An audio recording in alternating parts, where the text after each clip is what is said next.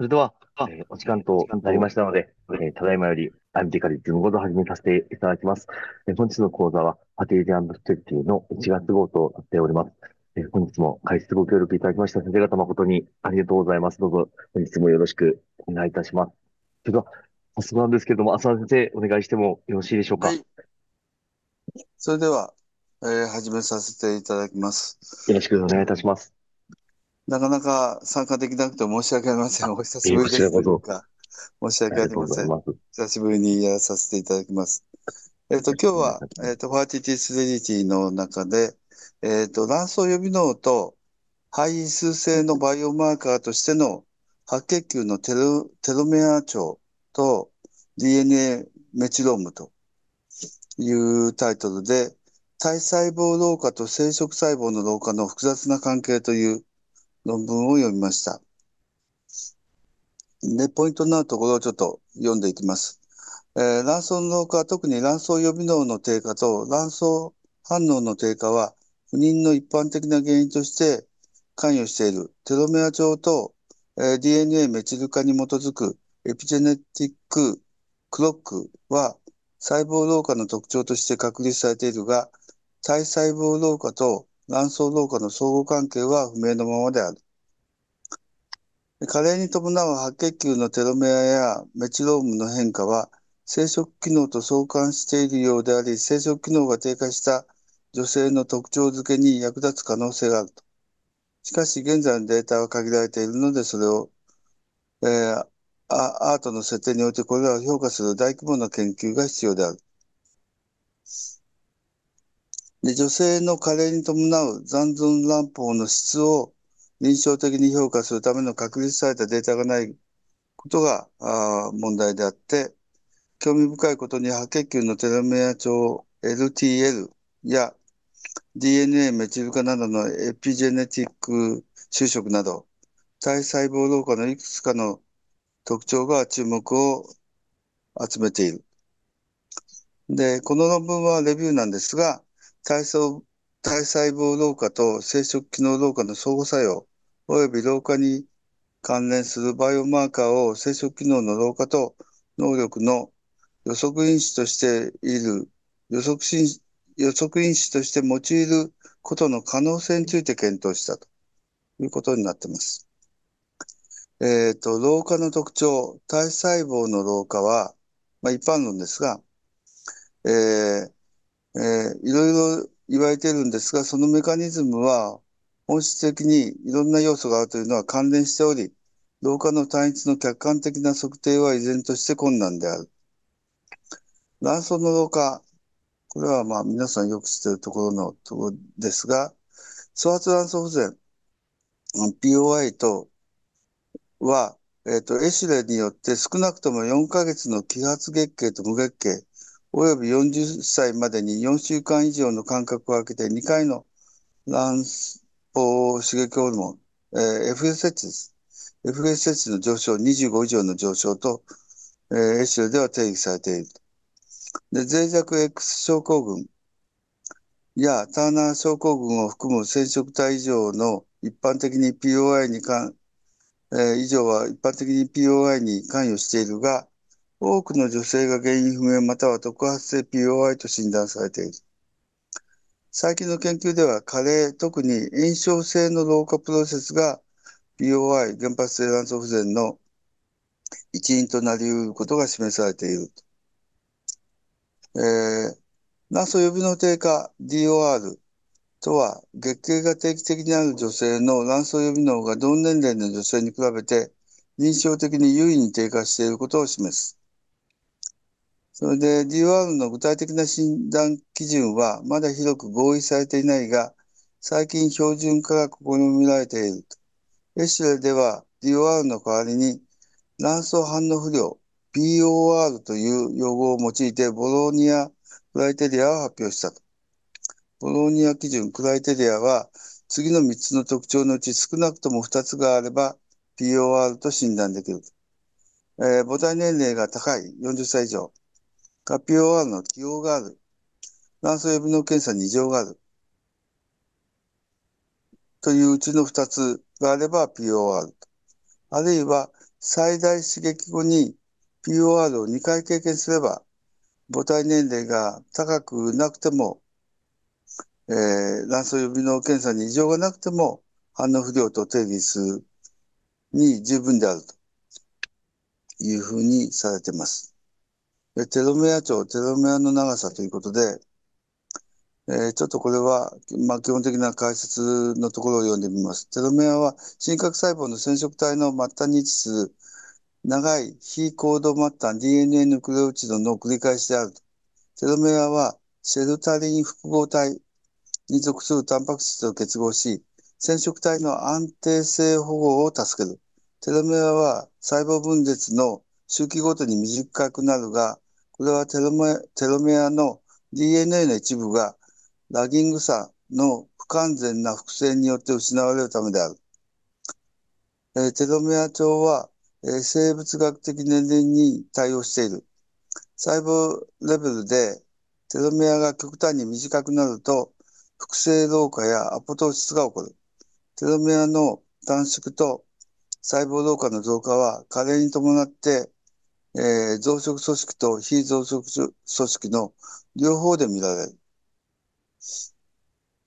テロメラーゼはリボ核タンパク質の逆転者酵素で、テロメアのすり出し末端に主依存性にテロメア反復配列を付加する。その役割は急速に分裂する細胞のテロメア長を維持することである。これは後でまた図を示します。興味深いことにテロメラーゼ活性は肺細胞、肝細胞、生殖細胞、腫瘍細胞で検出されるが、ほとんどの体細胞では存在しないようである。平均テロメア長も、えー、体細胞よりも生殖細胞の方が長いことから、体細胞と生殖細胞の老化プロセスの違いが示唆されている。えー、ところがフィガー1で、まあ、ちょっと細かい需要があるんですが、そのうちの A というのがテロメアとテロメラーゼの説明の、えー、フィギュアが出てます。テロメアとテロメアの恒常性を司るリボ酸、リボ核タンパク質逆転者構想テロメラーゼの作用と。テロメアはその後の細胞分裂周期ごとに短くあ短くなる。ということで、それを示しているのがこの A になります。で、B のところが DNA メチル化とエピジェネティッククロック。DNA のメチル化は老化のマーカーとして利用できる。異なるエピジェネティッククロックは異なるアルゴリズムに基づいていると。ハーバスと、えー、ハナムの時計は時系列的であるのに対し、フェノエイジとグリムエイジの時計はあ喫煙など生活習慣の要因を含み寿命に基づいて年齢を推測すると。そこを示すのがこの B、この図になります。で、C のところは、白血球と卵巣組織におけるテロメア長と DNA メチル化の関係。白血球ではカリウマク細胞や卵球細胞に比べてテロメア長が短く、メチル化年齢が高い。白血球のテロメア長とメチルメトメチロームの間にはカリウマク細胞や卵球細胞内のものと比べて直接的な相関はない。白血球のテロメア長の短縮と DNA メチル化に基づくエピジェネティック年齢の加速は、総圧卵巣機能不全、異数性、潜在的な特発性不妊症の可能性と関連している。で、この C の説明のグラフが、えー、フィガーがこのようになります。エペティジェネティッククロック。えー、人の老化における最も有望な研究分野は DNA のエピジェネティックな就職であり、特に CPG-G ヌクレオチド内のシトシン5メチル化を通じて行われると。ハーバスはまず82人の51種類の細胞における DNA メチル化データを分析し、DNA メチル化レベルと生物学的年齢との間に強い性の相関があることを示し、測定可能なエピジェネティッククロックという概念が生まれた。から、えー、そのハーバスと、ハナムの時計は、歴年齢のみで学習されたが、後者の二つ、先ほど言ったフェノエイジというのとグリムエイジは、生物学的マーカーを用いて、生物学的年齢と死亡リスクを予想する死亡率時計ということになります。えー、テロメア帳とエピジェネティッククロックの関係。現在までの限られたデータは、データの、えー、結論がバラバラということを考慮すると、テロメア帳とエピジェネティッククロックの関係は不明確のままままであり、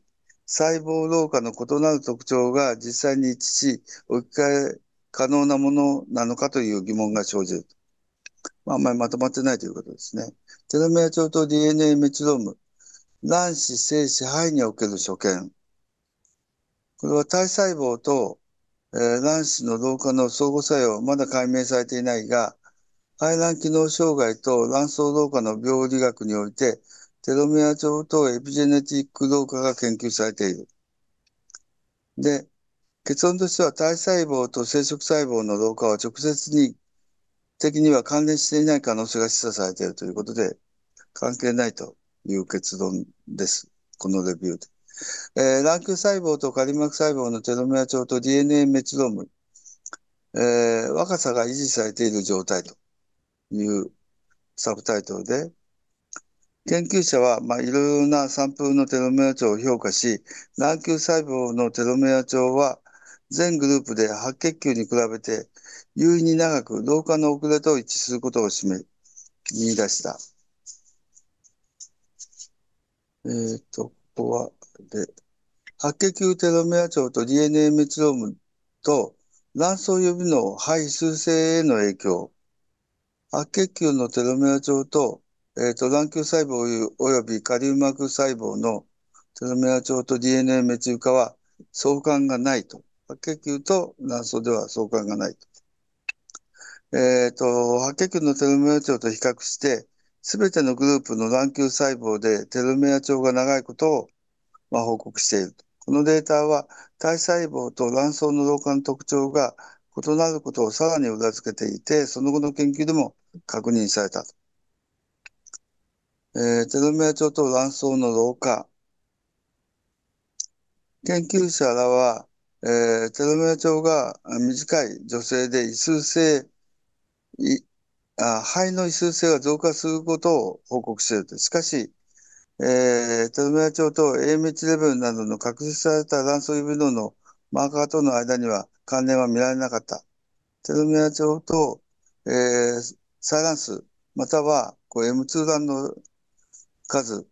の関連も見られなかったと。で、まあ、エストロゲンはあテルモテルメラーゼ活性を改善するということが分かっているので、まあ、これらのいろいろなデータは、まあ、ホルモン補充等の、あのー、考慮されてないので、まあ、問題があるということを言ってます。で、白血球メチロームクロクと卵巣の老化。これは卵球細胞は白血球と比べて異なるエピジェネティック年齢を持つことも確認されて興味深いことに、反応不良者、卵巣の反応不良者と卵巣の反応良好者の卵球細胞のエピジェネティック年齢算出に差はないと。エピジェネティックはあんま関係ないよという話です。体細胞の老化と生殖能力の関係。体細胞と生殖細胞のテロメアやエピジェネティックな生物学的な違いを考慮すると、このような老化の特徴を臨床の指針で用いるには不十分であって、さらにデータが必要と。で結論としては、えー、第一に、えー、カリ膜細胞及び卵球細胞のテロメア症またはメチロームは、歴年齢、まあ、年齢、不妊症、あるいは DOR の、えーえー、卵巣予備能の低下及び、えー、低反応に至るプロセスに影響されないと。だからあんま関係ないということでしょうと。それから、第2に、加齢に伴う白血球のテロメアやメチロームの変化は、生殖機能と相関するようであり、生殖機能が低下した女性の特徴を明らかにするのは、のに役立つ可能性があるということで、でも結論的にはあんまり関係ないという話ですね、これね。白血球調べても卵巣とはあんまり関係ないだろうと。えっ、ー、と、アブストラクトですが、えー、言えることは白血球のテロメア長と体細胞及び卵巣細胞の DNA メチル化レベルとの間には相関がない。それから、えー、カリウマ膜細胞、卵球細胞のテロメア長及びメチロームは、えー、いずれも、えー、年齢、不妊症、あるいは、えー、卵巣指能の低下や卵巣の反応をもたらすプロセスに影響を受けないようであるということで、まあ、この人たちは、えっ、ー、と、テロメアとか、えー、メチル化を調べるのが、まあ、得意な人たちであろうと思いますけど、それで卵巣の、機能、いろんなことは、あの、説明できない、十分説明できないというのが結論であろうというふうに思ってます。えー、それから、えー、加齢に伴う、まあ、そういう変化は生殖と関連しているようで、まあ、えー、データが増えれば、えー、生殖医療に、えー、関与する何かが出てくるかもしれないぐらいのことが書いてあります。ということで、えー、以上です。それでは、浅田先生、本日、誠にありがとうございました。はいはい、あの、何かご質問ございましたら、後ほどよろしくお願いいたします。はい、それでは、え続きまして、林先生、お願いしてもよろしいでしょうか？えっと、最初にあの、えっと、キスペプチンのあの、アゴニストですね、そちらを用いた、あの、なんか、あの、排卵、えー、誘発に関するちょっと、あの、基礎的な研究なんですけど、まあ、あの、そんなにあの、こうなんか堅苦しく聞かなくてもいいような話なんですけども、えっと、これあの、えっと、イギリスからの報告です。と、えー、まあ、あの、アートにおいてですね、まあ、トリガーに、まあ、HG が使われるのが普通なんですけども、まあ、えー、ご承知の通り、生理的エレジサージ、48時間くらい続くらしいんですが、まあ、それは対照的に、まあ、非常に長く、えー、持続するということで、まあ、それが、まあ、OHS のリスクに増加につながるということがご承知の通りだと思うんですが、まあ、一方ですね、あの、JNH アナログを使って、えー、もうできるわけで、えー、まあ、それが現時点での、まあ、唯一の代替薬です。えー、ただし、まあ、今度は HCG に比べると、最時間がまあ短くて、えー、で一方ですね、え、ー、と、LH 濃度の最大上昇というのは、極めて早くって、えー、投与後4なし6時間で起きますよと。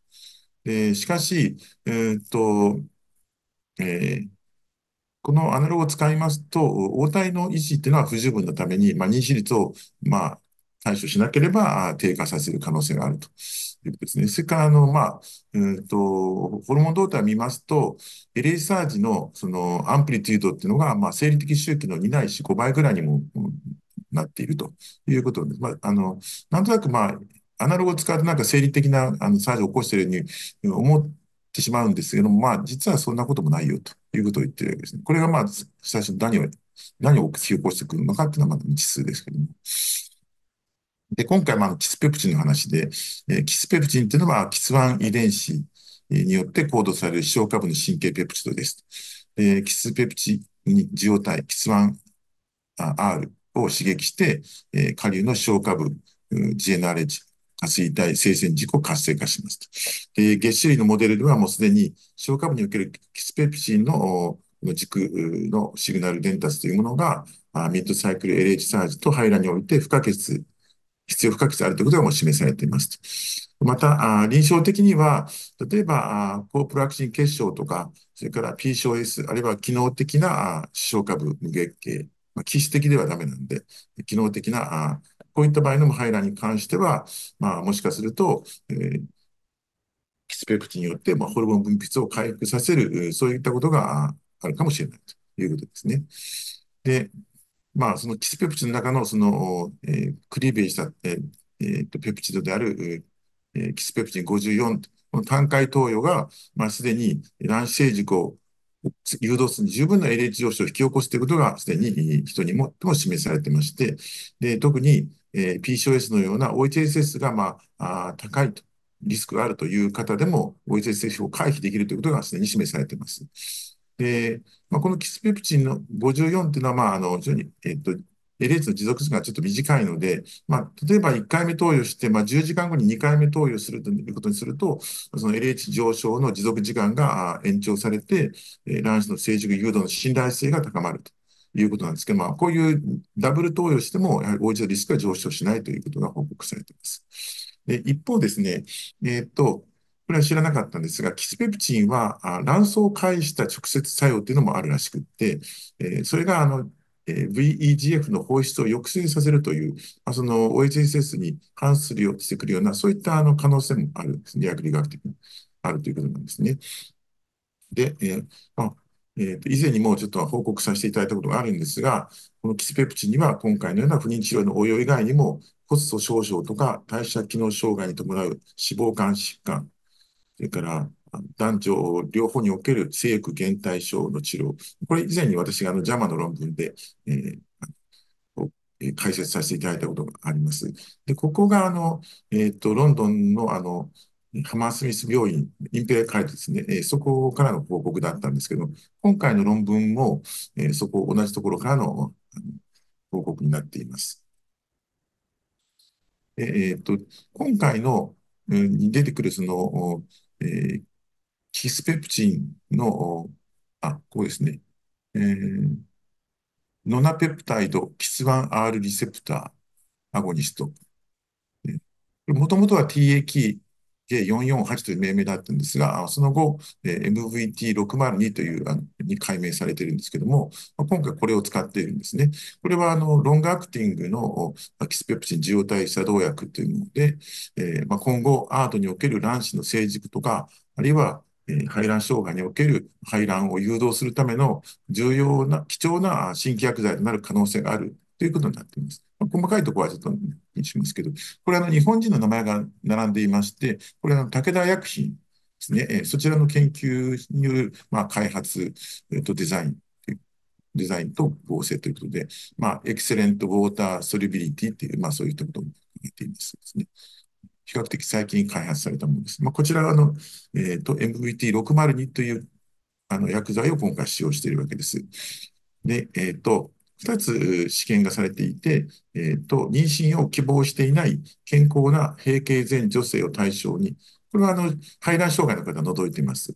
で、その方に MVT602、えー、単回皮下投与しまして、えー、内分泌プロファイルを検討したということで、えー、一つの第一層試験に関しては月経の初期に、えー、1回打ってみたと。それからあもう一つは、えっ、と、アートの、まあ、コスを模倣して、まあ、比較的穏やかなあミニマルな卵巣刺激プロトコールを行ってアンタゴニストなんです、周期なんですけども、それでトリガー試験をやって、まあ、あ採卵はしてないんです。えー、卵子の状態見てないんですけども、ホルモン動態を見たという、この、えー、第2層の A の試験ということで、無作為か二重盲検プラセボ対象平行軍艦容量設定試験と、まあ、こういった形でやっているわけですね。で、まあ、背景は飛ばします。えーと、研究目的ですけど、健康な閉経性女性の卵胞期における、えー、MVT602 の内分泌プロファイルを大層試験としてみまして、そしてアートで観察されるような内分泌環境を、まあ、じゃより正確に反映させるために、まあ、ミニマルなスティミュレーションを行った周期、アンタゴニスト周期で、えー、今回のこれをトリガーとして投与してみましたと。内分泌プロファイルを明らかにするという、そういう目的です。えーとえ、第1層に関しては N 以降24名の方、第2層の A はあ75名の方で、18歳から35歳の健康女性で排卵障害はありません。で、介入としては、えっと、3, 3つのドースに分けてですね、0.3、1.0、3.0マイクログラムの MVT602 と、それからプラシボ。で、それから第2層の試験の方は、でえっと、さらに細かくして0.1、0.3、1.0、3.0ということにしていまして、えー、そしてさらに、えーと、対象としてトリプトレーニング、あのアナログですね、これの単回投与、それからプラセボと、まあ、こういった形ですね、やっています。で、ちょっとあの細かいところはもう省いちゃうんですけども、えっと、これはあの結果なんですけども、先にお話しますと、まあ、いずれに試験においても、あの、全容量の範囲にわたって安全で、えー、任用性も、任用性も高かった、良かったということになっています。で、MVT、今回の薬剤は速やかに吸収、排泄されて、平均排泄半減期は1.3から2.2。今回ちょっとこのスライドはあの回数省略させていただいてます。で、えっと、2, 2層の A の試験においては、LH レベルは、えー、この MVT602 において、まあ、容量依存的に上昇して、えー、特に3マイクログラムの最大容量の投与では24.8時間でベースラインから最大変化量、LH の変化量82.4単位パーリットルが認められて、まあ、33時間にわたって15単位以上のものが、値が実施されましたと。これは、あの、まあ、いわゆる、えーと、自然におけるナチュラルサージに非常に近い、えー、動態ですということを言っているんですね。えー、と、薬剤投与後の排卵までの期間というのが、えー、と、MPT602 で3.3から3.9日、トリプトレインでは3.4日、プラスボでは5.5日だと。これはあれなんですかね、ちょっと、ょっとトリプトレイン使ってアナログで排卵前の期間ってこんなに長いんですかね？ちょっと私ちょっと意外な感じがして、したんですが、まあ、ちょっと若干それよりもこの MBT602 は伸びるということを言っています。それから投与後5日以内に排卵が起きたかどうかということを見た場合に、えっ、ー、と、3マイクログラム群では100%、1でマイクログラムで88%、0.3の群では82%と。0.1では75%ということで、まあ、トリプトレーリング群では100%で、プラスボ群では60%ということですから、まあ、これだけで単純に見ますと、このアナログに匹敵するためには3マイクログラムが必要なのかもしれないなと。結論としては、えっ、と、生理的なミッドサイクル LH サイズと同程度のアンプリチュードと、え、持続期間の LH を、レベルを実現させることができたので、まあ、今後、アートにおけるランプシーの成熟とか、あるいはハイライン型に使用できる可能性を示唆しましたということになっています。これが、まあ、第1層試験で24名の方に単回投与で、この4群に分けています。そして、えっ、ー、と、えー、MVT の0.31、3.0プラス僕に分けまして、えー、こう採血してブラッドサンプリングしてやっていってるわけですけども、で、えっ、と、有害事象とか、それから、あまあ、主にその安全性と任用性の評価ということです。一層試験です。でこれ第二層試験なんですの A なんですけども、えー、先ほど話したのは、この4つのドースとプラセボとトリプロリンの群と、これをランダムに振り分けてということになっています。で、アンタゴニストプロトコールで、えっ、と、ポリトロピンアルファですね、5ナー F を50から150単位打っていって、まあ、ガニレリクスを同時に打っているという、で、えー、こうランダマイゼーションしてという、まあ、そういうような感じになっています。で、排卵まで日数がどのくらいかかるかとか、LH の、えー、トリガー前からの最大変化量使用評価項目として、えー、それ以外のホルモンも見ているということになります。これはまあ、副作用の点において、問題がなかったということで、まあ、副作用で一番多いのはヘデイクになるんですけども、まあ、こう結構頻度は高いんですが、これ見るとね、プラセボでもですね、この50%もヘデイクがあるんですね。プラセボと変わらないということでですね、うん、ということになっています。そして有害あ、特に重篤な有害事象は一例もなかったということになっております。で、これは LH 濃度におけるんですけども、そうすると、えー、ちょっと分かりにくいビジュアルで申し訳ないんですが、えー、こっちが phase 1 study で、こっちがフェイス 2A スタディになっていまして、えー、同数で見ると、えっと、えー、いずれもプラセボよりも高い LH が実現されているよということになっていますし、それからあ phase 2上ではさらに、えー、これはあ LH サージと言えるような高い示しているということです。で、トリプトレリンで見ると、えっ、と、184と、非常に高い LH ですね。で、これが、えー、なんですけども、第2層において、トルトレリンは MVT60 に比較して LH ピーク濃度が高い。これですね。高いですね。で、かつ LH ピーク濃度までの時間が早かった。要するに、この、えー、早くこの LH のピーク濃度までが早く到達しているということですね。こちらの方は、えっ、ー、と、えっ、ー、と、MVT の602、えー、キスペプチンのアゴニストの方に関して言うと、えっ、ー、と、えー、容量依存的に LH 濃度の変化というのはあるようですね。だいたい24時間ぐらいのところまでにはピークに達していて、まあ、そこからじゃん下がっていくっていう、そんな感じになっています。これは FSH なんです。まあ、FSH に関してはあまりこうちょっとパッとしないんですけども、まあ、あの、えー、1層、2層ともですね、多少こう上がるんですけども、まあ、あの、えー、それほど大きく上がらないというところが、まあ、特徴かなと思います。それからドースディペンデンスもあまりないということです。えっと、えー、プラセルボよりは高いんですけども、あ明確な容量反応なかったということです。そして、えっと、えこれもやはり24時間以内に、えー、ピーク濃度が発その後は低下していったということになっています。でトリプトレリンの方のピークが非常に大きいですね、FSH がですね。まあ、あのよく私があのアナログの時に LH サージと H のサージと何が違うんだって言われると、まあ、そのアナログを使うと LH サージ以外にも FS サージにも出るんだよと。FS サージが出ると、まあ、ナチュラルの時も軽く FSH は上がるんで、まあ、それにこうなんか近い形でいい傾向、いいことがあるんじゃないかなということをまあ考えたり、あるいは患者さんに説明したりしてたんですけども、まあ、非常にあのこれもなんかあの非生理学的な FSH の上昇になるということですよね。これがまあいいのか悪いものかちょっとわかりません。まあ、アナログに関しては少なくとも非常に高い FSH のピークを持ってくるということが、ここで示されています。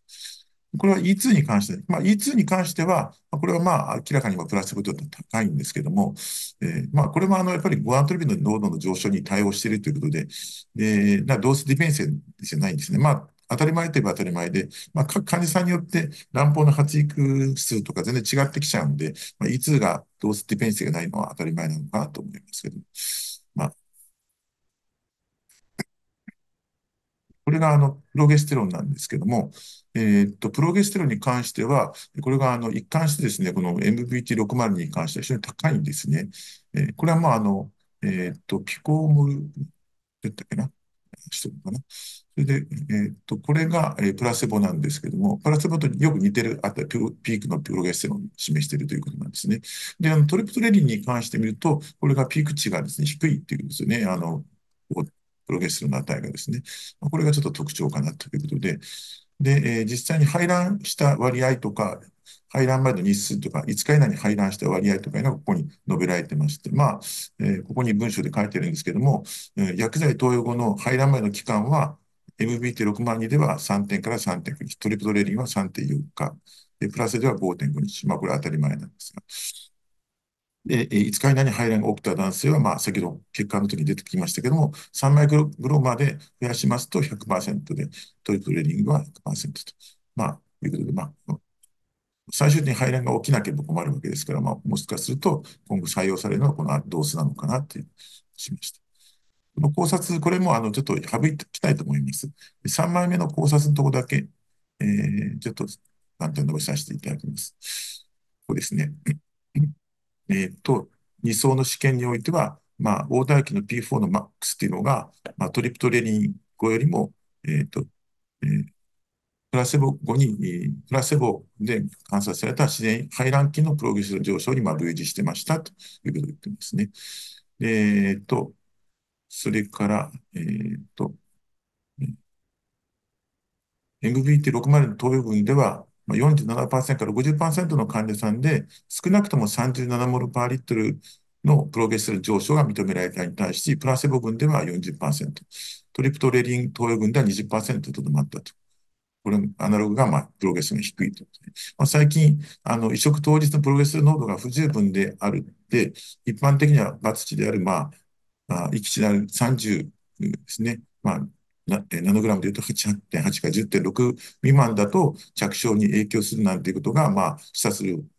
詩として、まあ、あの HRT の周期で報告されているのいくつかあるということもありますので、まあ、こうまあ、プロゲステロンが高く実現する方が、まあ、そういう点では有利なのかもしれないですね。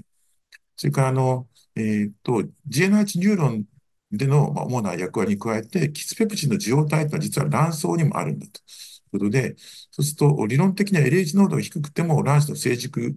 を促進する役割を果たして、また応体にも作用して P4 産生を促進する作用があるんじゃないかと。いうことを著者たちは言っています。また、えー、同じ受容体が子宮内膜にも存在するらしくって、えー、生理的な着床を調節する役割を担っている可能性があるので、もしかすると、これらの因子は新鮮配色後の臨床天気に影響を及ぼすかどうかということもあ確認するということができれば興味深いということを言っています。まあ、今回は、えーとえー、体外実性完全な周期での体外実性、つまり、えー、フルに誘発していって、卵巣を刺激してえ採卵をしていくとっていうような、そういった移行する前の内分泌ファイルに基づいて、まあ、えー、卵子を成熟させる安全性と有効性を確立するために必要な、まあ、本研究であったということを言っています。でこれは結論なんですけども、えっ、と、ゴナドトロピン分泌の持続時間を延長させることができて、まあ、まあ、これはこ今回の研究報告ではないですけども、えー、視床下部無月経などの排卵障害の女性において観察された内分泌反応から生殖障害の治療に有用である可能性も示唆されています。今回の報告では、まあ、ミニマルなシミュレーションで上昇を誘導することが可能だったり、そのプロファイルは現在利用可能な卵子成熟のトリガー、HCG とか、あるいは、まあ、そしてアナログですね。これらよりもアンプリチュード、持続時間ともに内性 LH サージに近いものであるということが示唆されたと。いうことですね。まあ、現在使用されている薬剤と比較して、薬剤が IBF 治療における臨床転機の改善ながらどうかを消化するためにも、さらなる臨床研究が、試験が必要であるということです。まあえー、まとめまして、内因性 LH サージに近いということと、OHS を起こしにくいじゃないか、それから子宮内膜への作用もありかなと、まあ、以上になります。はい、先生ありがとうございました。では、はい、先生、引き続きお願いしてよろしいでしょうか？はい。まあ、あの、先ほど浅田先生のあの、えー、論文に関係する、まあ、あの、これちょっと、の、 Views and Reviews ということで、これもあの、何らの図表はないんですね。まあ、テロメアの長さ、生殖老化のマーカーとして用いられるかということで、まあ、あの、気楽に、えー、聞いていただければいい内容なんですけども、まあ、先ほど、浅田先生と、まあ、ほ、かぶっているところもあるので、適宜省略していきます。えっと、まあ、テロメアの話なんですけども、えー、染色体の末端に位置する構造体で、反復配列 TTA、GGG で構成されて、まあ、染色体を保護するキャップの役割を果たすシェルテリンというのと結合していますよと。えー、分裂するために短くなっていって、最後は短くなりすぎて死んでしまうと。まあ、そういうことですけども、ただし、卵子のような非分裂細胞においても、分裂を繰り返さなくっても、こういうロスとかタバコの煙とか毒素、慢性的な心理的ストレスなどの内因性及び環境因子への暴露によって短くなりますということになっていますですね。で、えーまあ、特定の期間ではトロメラーゼという酵素がありますよと。で、末端の短縮を防いでますよということですね。で、あの、このテロメラーゼと DNA メチルガンプロセス、まあ、この辺のところにおいて、まあ、アンチエイジングにもたらす可能性というのがまあ注目されているわけですけれども、このテロメラーゼの研究によって、このエリザベス・ブラックバーンは、まあ、ノーベル賞を受賞したということになっているんです。で、えー、先ほどこの戻りますけれども、実際に制限細胞を含む特定の細胞ではテロメラーゼ活性が高いということで、テロメラの短縮や加齢によるアポトシスを防ぐことができるということです。えー当然この辺がですね、まあ当然注目を浴びるわけで、まあトレオメラーゼとか DNA メチル化の役割とか、こういったところがまあ生殖医療のアウトカムに年齢が果たす中心的な役割という観点が大きな注目を浴びているわけです。でさらに、まあ、あの、この生活習慣に関連したいくつかの指標というものが、エピジェネティックなメカニズムを介して、テロメラーゼ、テロメラーゼ活性に影響を与えるということが、まあ、また、あの、え結果と示されているので、まあ、そうすると、まあ、例えば POI のような特定の不妊状体に対処するため、えー、テロメラーゼ活性を増強する治療法の有効性を検証する試みというものも実施される可能性があるということです。これはあの、シェルテリンって何かなと思って、えちょっとチャット GPT に、ね、テロメア保護しますと。中津の調節を関与するタンパク質複合体ですと。えっ、と、えーテロメア自体は染色体の安定性を維持するため重要ですと。シェルタリン複合体はトリメアの DNA を安定させて、テロメテロメアが DNA 損失応答のシグナルと誤認されるのを防ぎますと。ですね、これにより細胞分裂時に染色体の端が維持されて、遺伝情報が正確にコピーされることを助けますと。まあ、この6つの、えタンパクから構成されているということなんだそうですね。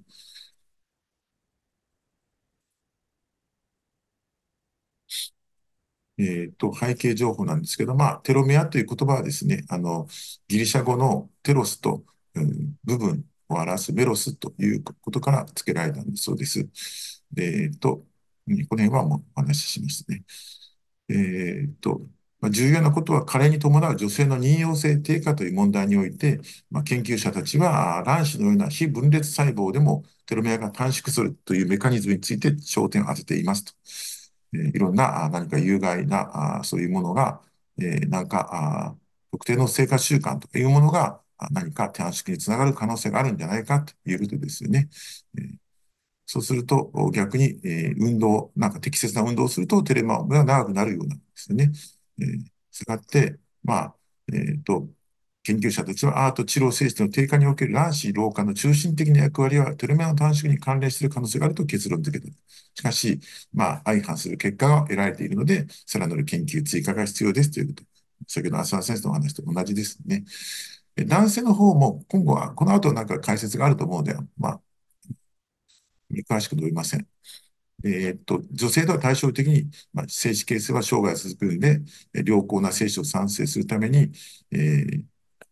能力を維持する必要があるんだということで、まあ、この精子のテロメア値を STL、スパームテロメアレングスですか、白血球テロメア値の変化。まあ、この辺を、まあ、後でレビューで出てくると思いますので、ここは省略します。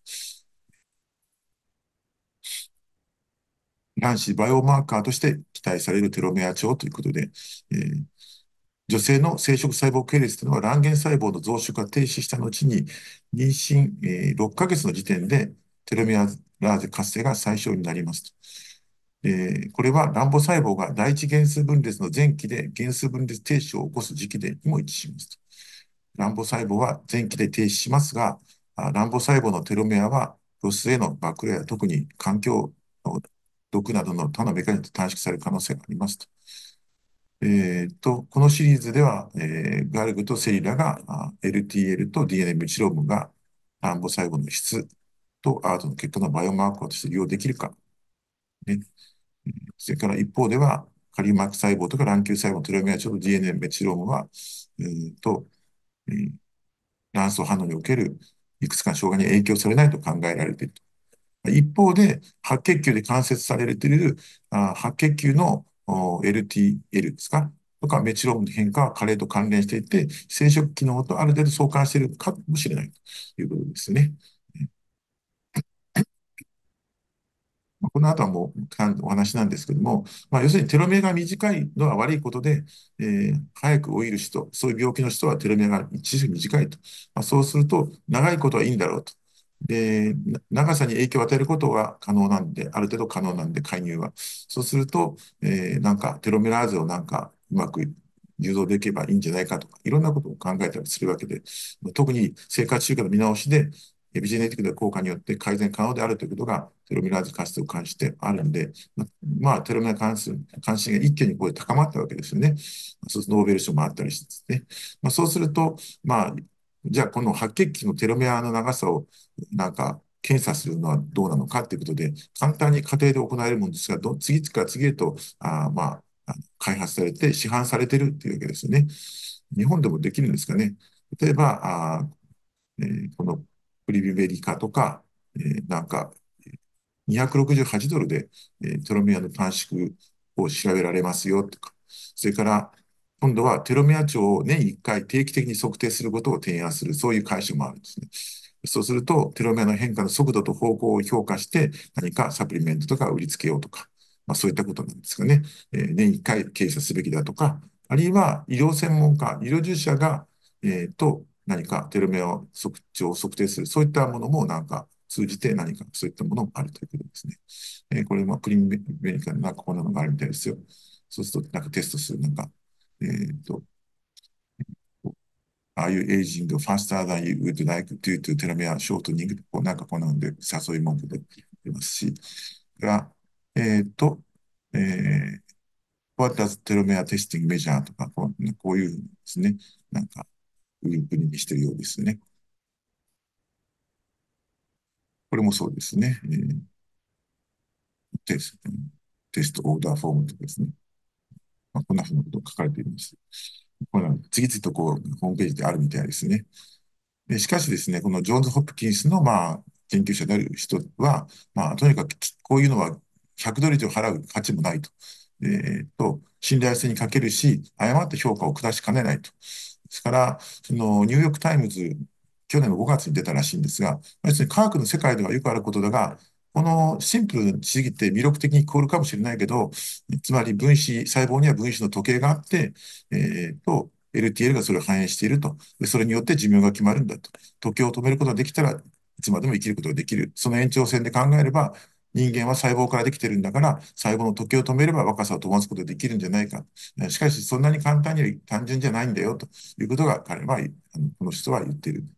えー、と、テラのテロメが短いと確かに早期老化につながるが、テロメが長ければそれでいいんだということにならないよと。テロメアの伸長は単に寿命を伸ばすだけでなくって、がんや血液がん、特に血液がん、心臓病のリスクを高めるクローン性フット衛性増血という病気があるんだそうです。えー、一見元気な高齢の人に多いらしいんですけども、こういった血液疾患の一種の引き起こす可能性があるんだということが最近危惧されているわけです。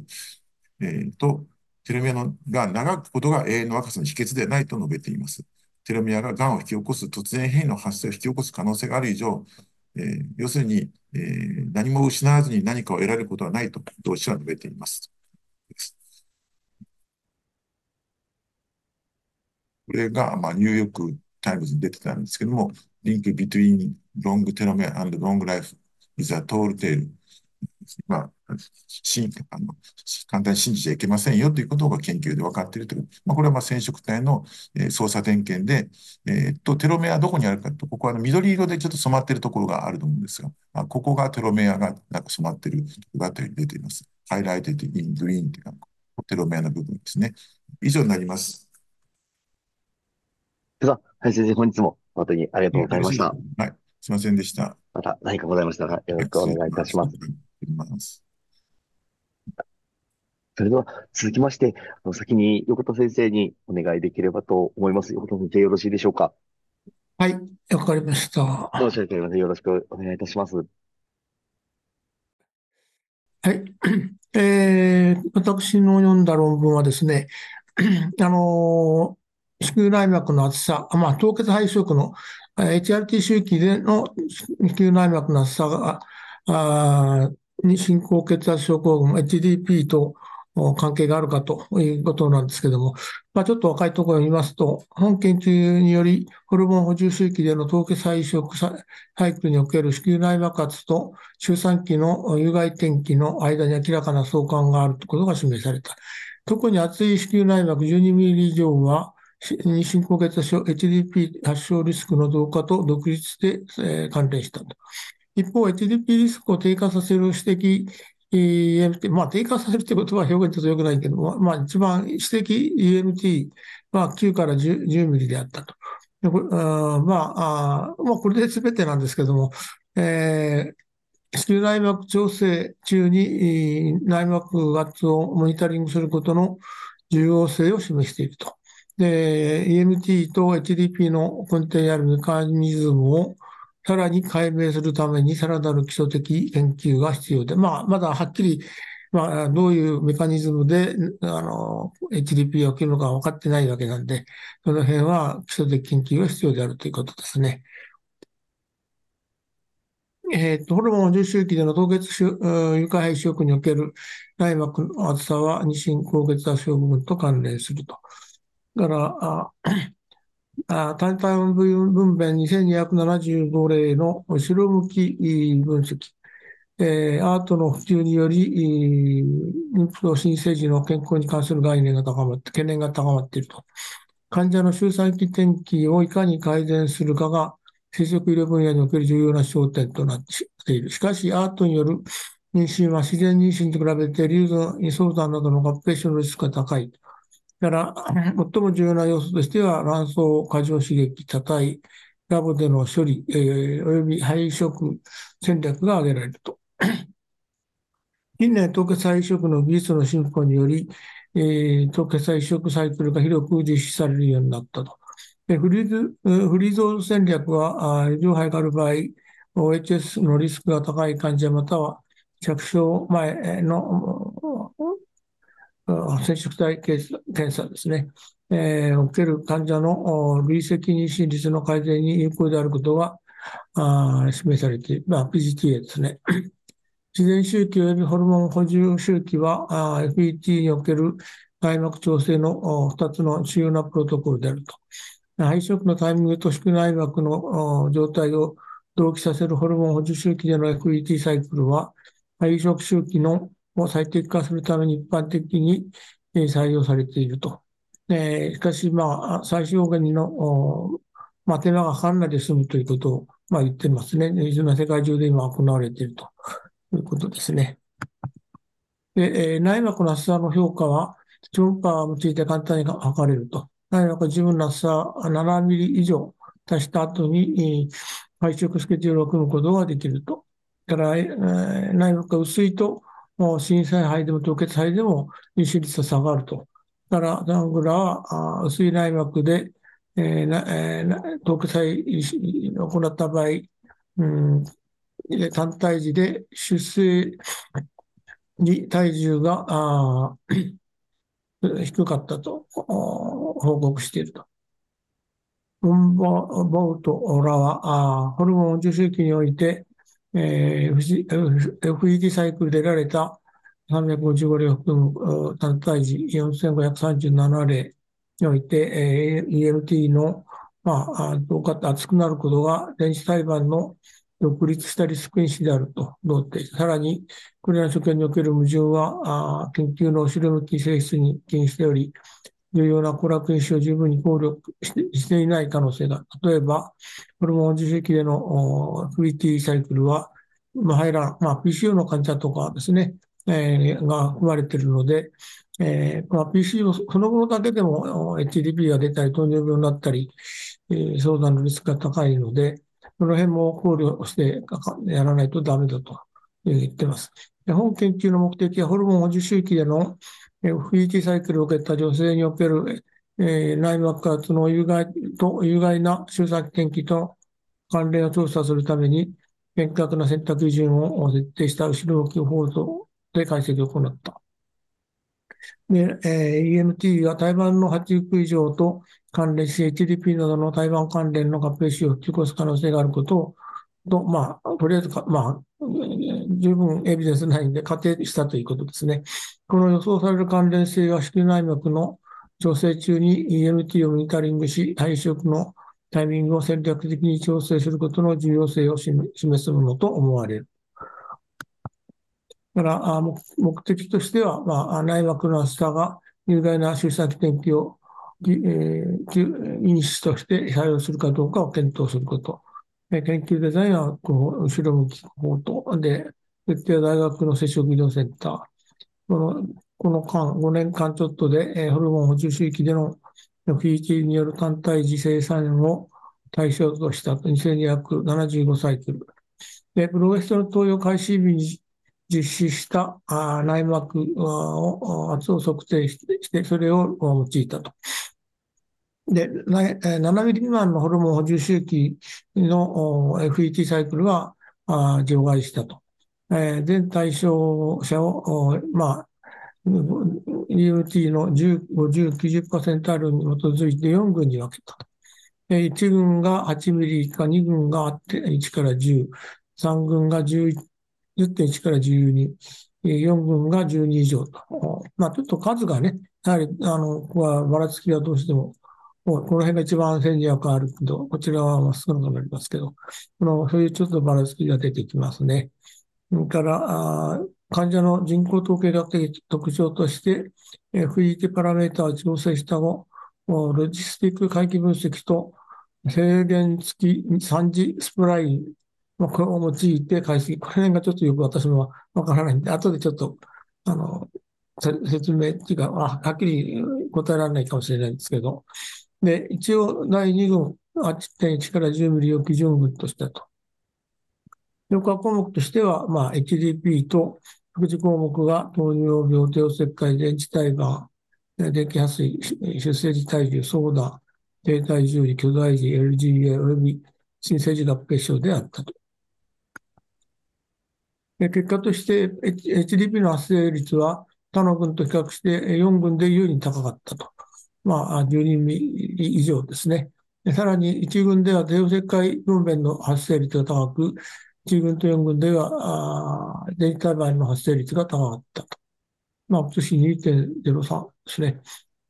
で、制限付き3次スプライニングモデル。まあ、これはちょっと私も理解できないんですけど、ちょっとネットでひら、えー、調べると、2つの変数の関係を表す方法の、デフォルト、まあ、基礎基礎的な、えー、初期設定ですか、まあ、線形回帰だが、うん、その関係が非線形であるときに、3次関数までの式を区間ごとに当てはめて、まあ、滑らかな、あなまあ、結局、少しばらつきがあるところを、こういうこの方式でやると、綺麗な曲線になるということを言いたいんだと思うんですけども、まあ、果たして合ってるかどうかわかりませんけどもね。で、EMT が9.5ミリの女性と比較して、えー、内膜が7から11ミリの女性では、GDP のリスクに有意な変差はなかったと。えー、女性を、トレーシオはそれぞれ7ミリが1.37、8ミリが1.34、9ミリが1.11、10ミリが1.04、11ミリが1.46。えー、しかし、HDP のリスクは12から15の女性で有利に高く、トレーシオは12ミリで1.86、13ミリで2.33、14ミリで2.92、15ミリと3.62。まあ、これは割と綺麗に上がってますね。ただ、このこの15ミリなんて何人もいないと思うんですけど、やっぱり数字的には綺麗に出てますね。結論としては内膜が厚い有人以上は HDP 発生リスクの増加と独立して関連して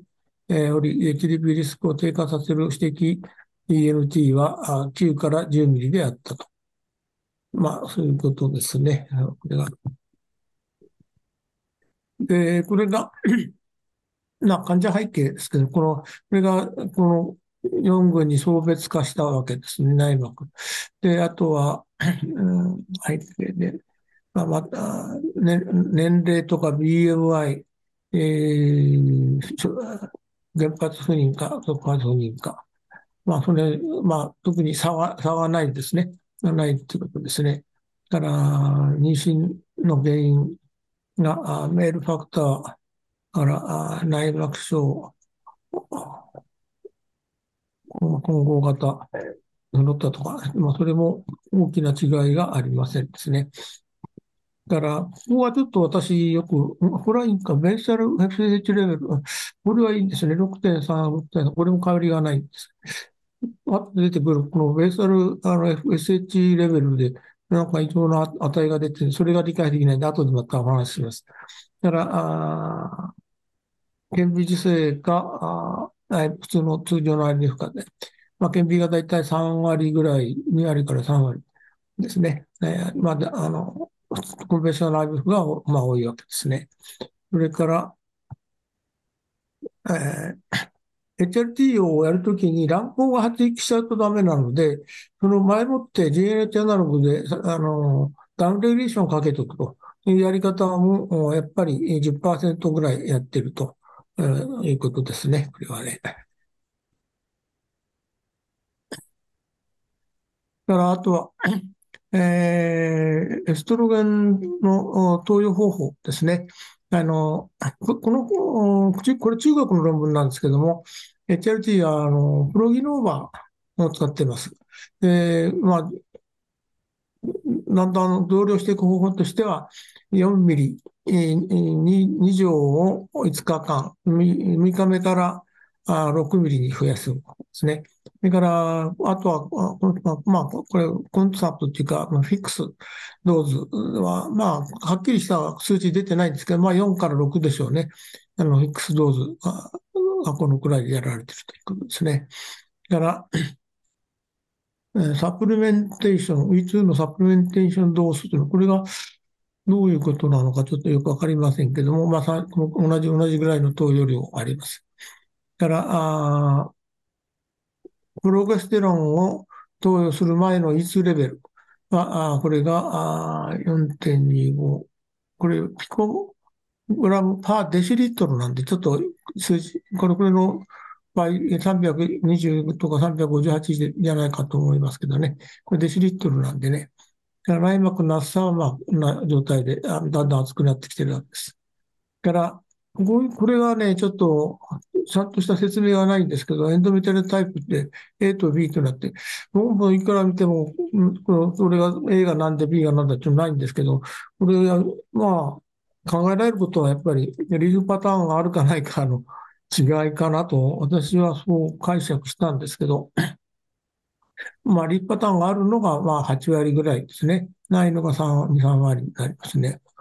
から、配色の数が、まあ、1個が7割、6割から7割、2個が3割ぐらいですね。から、廃盤法は移植が8割ぐらいですね。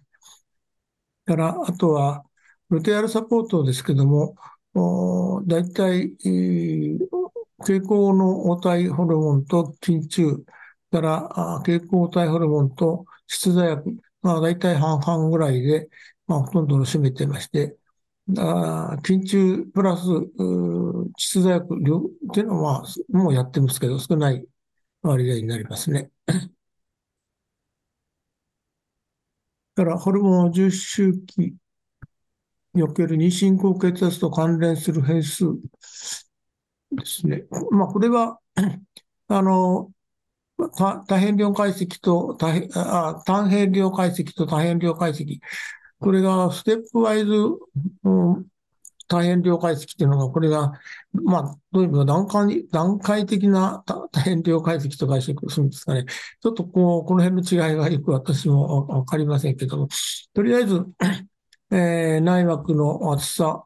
のグループで、えー、この8から10をレフェレンスとすると、えー、まあ、その前後からもう多いですね。ちょっと1.4、薄い方でも1.4、内枠、HDP 多くなってますね。やはり12人超えると2.5、ここもだんだん、この辺が調整されてますけども、まあ、まあ、大体2倍ぐらいですね。だから、まあ、年齢、辞職した年齢同じぐらいですね。だから BMI をこれはどうなんですかね。これ、これで一としてやってるのかですかね。何ですか ?1.15 っていうのがちょっと、キログラムパーメーターとこの数値が読みにくいんですけど。あとは、あ原発不妊かどうか不妊で、まあ、原発の方が6、7割になってると思います。だから、不妊期間がこれは1年、間が1年数で1年ぐらいですね。から、不妊原因、えー、メールファクターを、まあ、レフェレンスとすると、まあ、し、同じ状態で、その後、あ内膜症がちょっと多いですけど、あとはそんなに多くはないですね。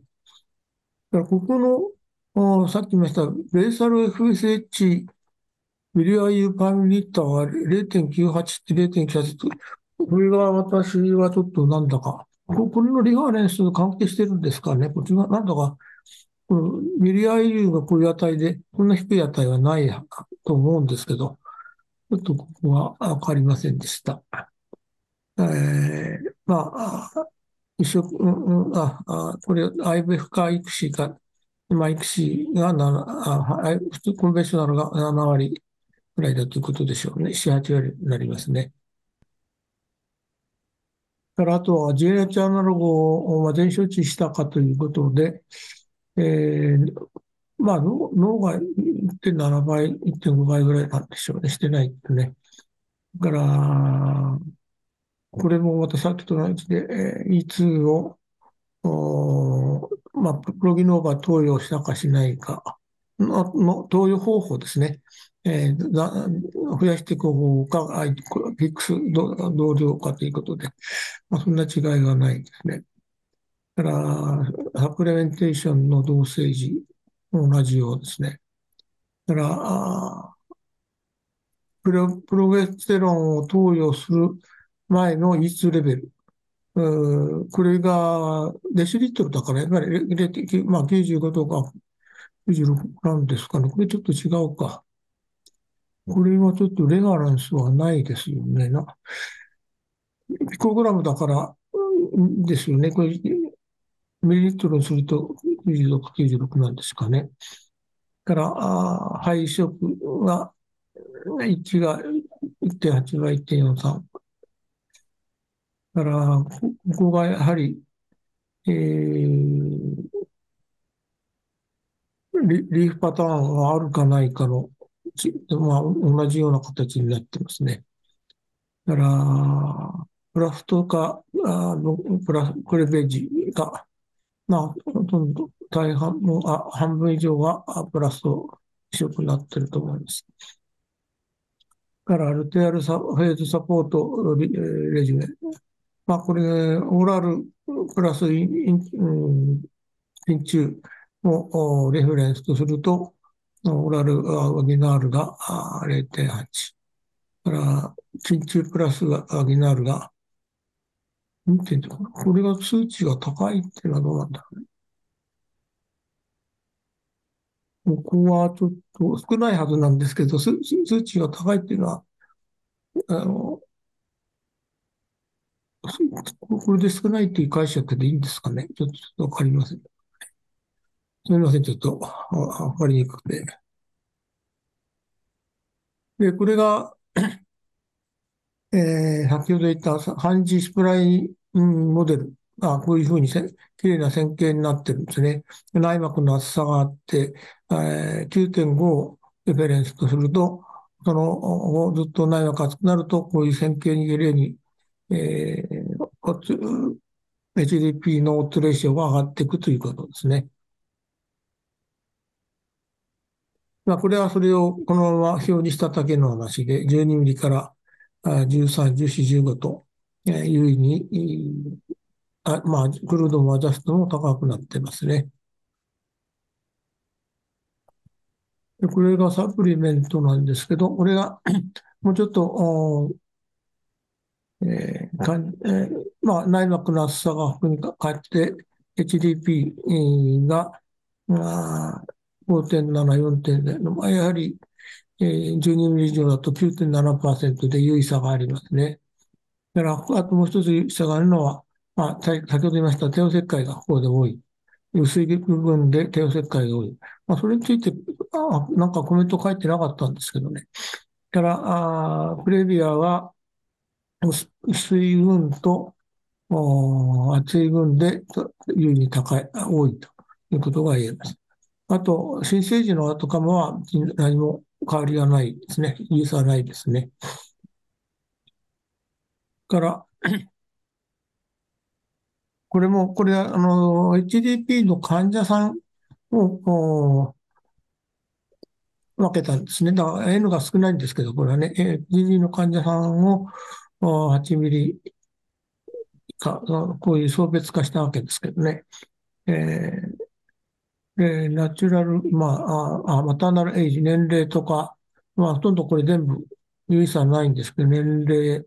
えー、移植の年齢、えー BMI、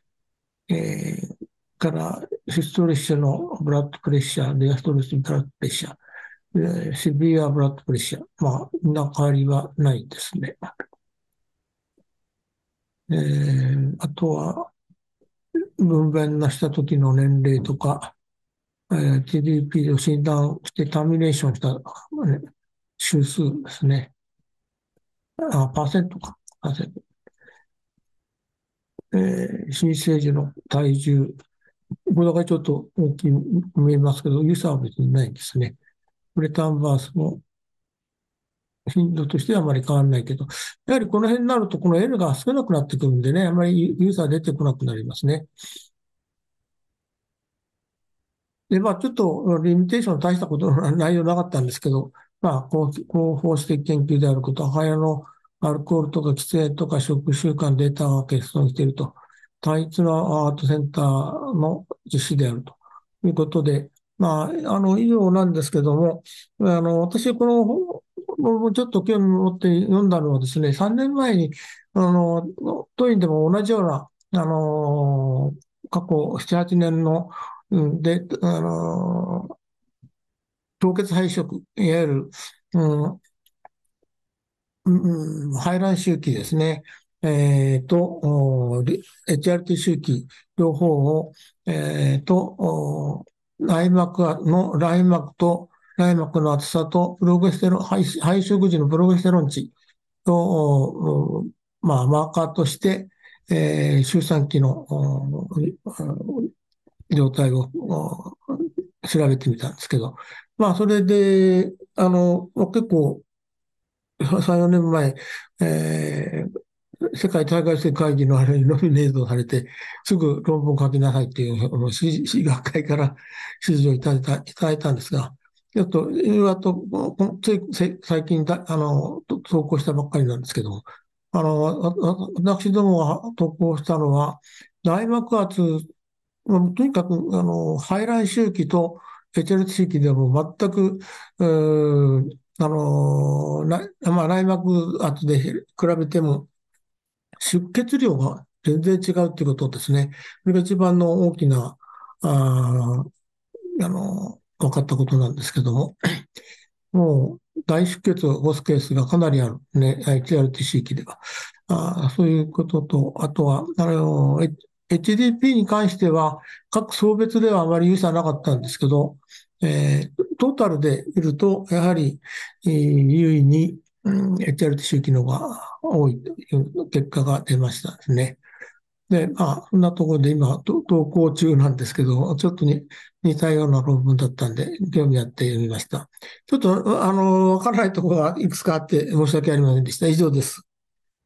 岩田先生、ありがとうございました。それでは、あの、申し訳ありません。あの、ちなみに、新規先生、今、状況はいかがでしょうか？うんはい。それでは、えっと、よろしくお願いいたします。申し訳ありません。拙いところもありますが、えっと、今回、あの、AZFC の微小形質の、えー、体外受精のアウトカムが、えー、血質のない非閉塞性無精子症の成績と比較してどうかというのの、あの、レビューがございましたので、あの、紹介をさせていただきます。まず、えー、アブストラクトですが、課題としては AZFC 微小形質がアート成績に影響を及ぼすかどうかを調査するということで、システマティックレビュー及びメタアナリシスで、えー、研究をされております。対象は AZFC 微小血質を有する不妊男性と、そうでない、えー、非閉塞性の無精子症の男性です。えー、方法は、えー、精子回収率及ぶアートの転機を報告した、えー、研究を検索して、えー、検討しております。えー、基本的には、オッズ比と信頼区間を算出して比較しております。使用評価項目は静止回収率として、副次評価項目はアート成績としております。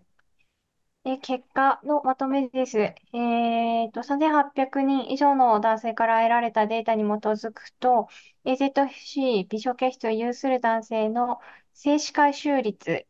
は、えー、高かったんですけれども、あの、統計的な優位さはなかった。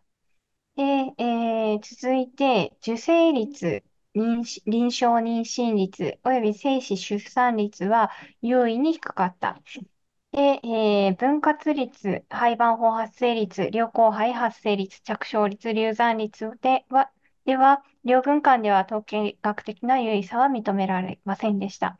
で、今回、あの、女性因子を調整したサブグループ解析も行われているんですけれども、そちらで、あの、今一度評価してみたところ、やはり受精率、あと、こちらでは分割率、臨床妊娠率、政治獲得率は、血質を有する男性では優位に低いことが分かりました。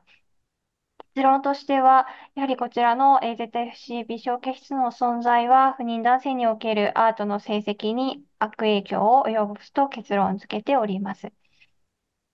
えー、では、イントロダクションからですが、あの、すでに、あの、もう周知のことと思いますが、あの、AZFC 気質に関しては、えー、不妊男性におけるそもそも Y の染色体の微細血質の頻度はだいたい7.5%程度で、そのうち最もあの頻度が高いのが AZFC 血質となります。で、こちら左に Y 染色体の図を持ってきておりますが、まあ、上が議場染色体領域で、えー、AZFA 領域が存在するのが、こちらの長安の上部の部分になっております。で、こちらの分類に関しては、あの、より細かい分類などが、あの、提唱されておりますが、あの、不妊領域では AZF での分類が最も一般的かと思われます。で、まず、AZF-A 領域の形質はセルトリ細胞依存症候群と関連。で、B 領域は成熟停止と関連。で、C 領域では精子形成の低下と関連しており、まあ、いずれの場合も合成子症、もしくは無精子症となります。で、えー、AZFC 形質を有する男性の、えー、精子回収率は、あの、決して有さない男性と比較して、まあ、同じぐらいか、それよりも高いということを示す研究もありますが、えー、逆に低いという研究もあって、はっきりしない状況でした。で、えー、あと、まあ、遺伝的に重要な点としては、まあ、AZFC 形質を有する男性からたとえ精子を採取できたとしても、まあ、その次の世代が男性であった場合には、子孫に100%する伝播するリスクがあります。で、えっと、これまでには AZFC 形質を有するカップルでは、えー、排出の低下であるとか、受精率の低下、分割率、流産率、分割率の低下、流産率の情報が報告されております。で、こちら方法は少し、えー、飛ばしますが、えーと、そうですね。で、続いて、こちらが、あの、研究の選択のフローズになります。こちらもちょっと飛ばしていきます。で、ここからあの各評価項目の結果を一つずつご説明させていただきます。まず、静止回収率ですね。あの、優位さはないんですけれども、一応、あの、オッズ比としては1.82ということになっております。えー、データを解析した結果、えー、こちら、清掃的出術とは書いてありますが、これ訂正のことですね。えー、対象群と比較して、AZFC 微小結質高いは高かったんですけれども、あのー、統計解析によっては、あの、優位な差ではなかったという結果です。で、続いてどんどんいきますけれども、受精率は、あの、優位に低下しており、オッズ比は0.76です。えー、こちらがそうですね。えー、女性要因をコントロールしてみても、依然として、えー、良質肺、あ、ごめんなさい。受精率に関しては優位に低かったことが、あの、判明しております。続いて、良好肺の発生率。こちらは変化はありませんでした。優位さは認められず、えー、女性因子で調整した解析でも優位さはありませんでした。続いてが、臨床妊娠率は、こちらは優位に低下しており、オッズ比が0.39でした。えー、こちらが書いてあって、で、えっと、女性因子で調整したサブグループ解析でも、えー、やはり、えー、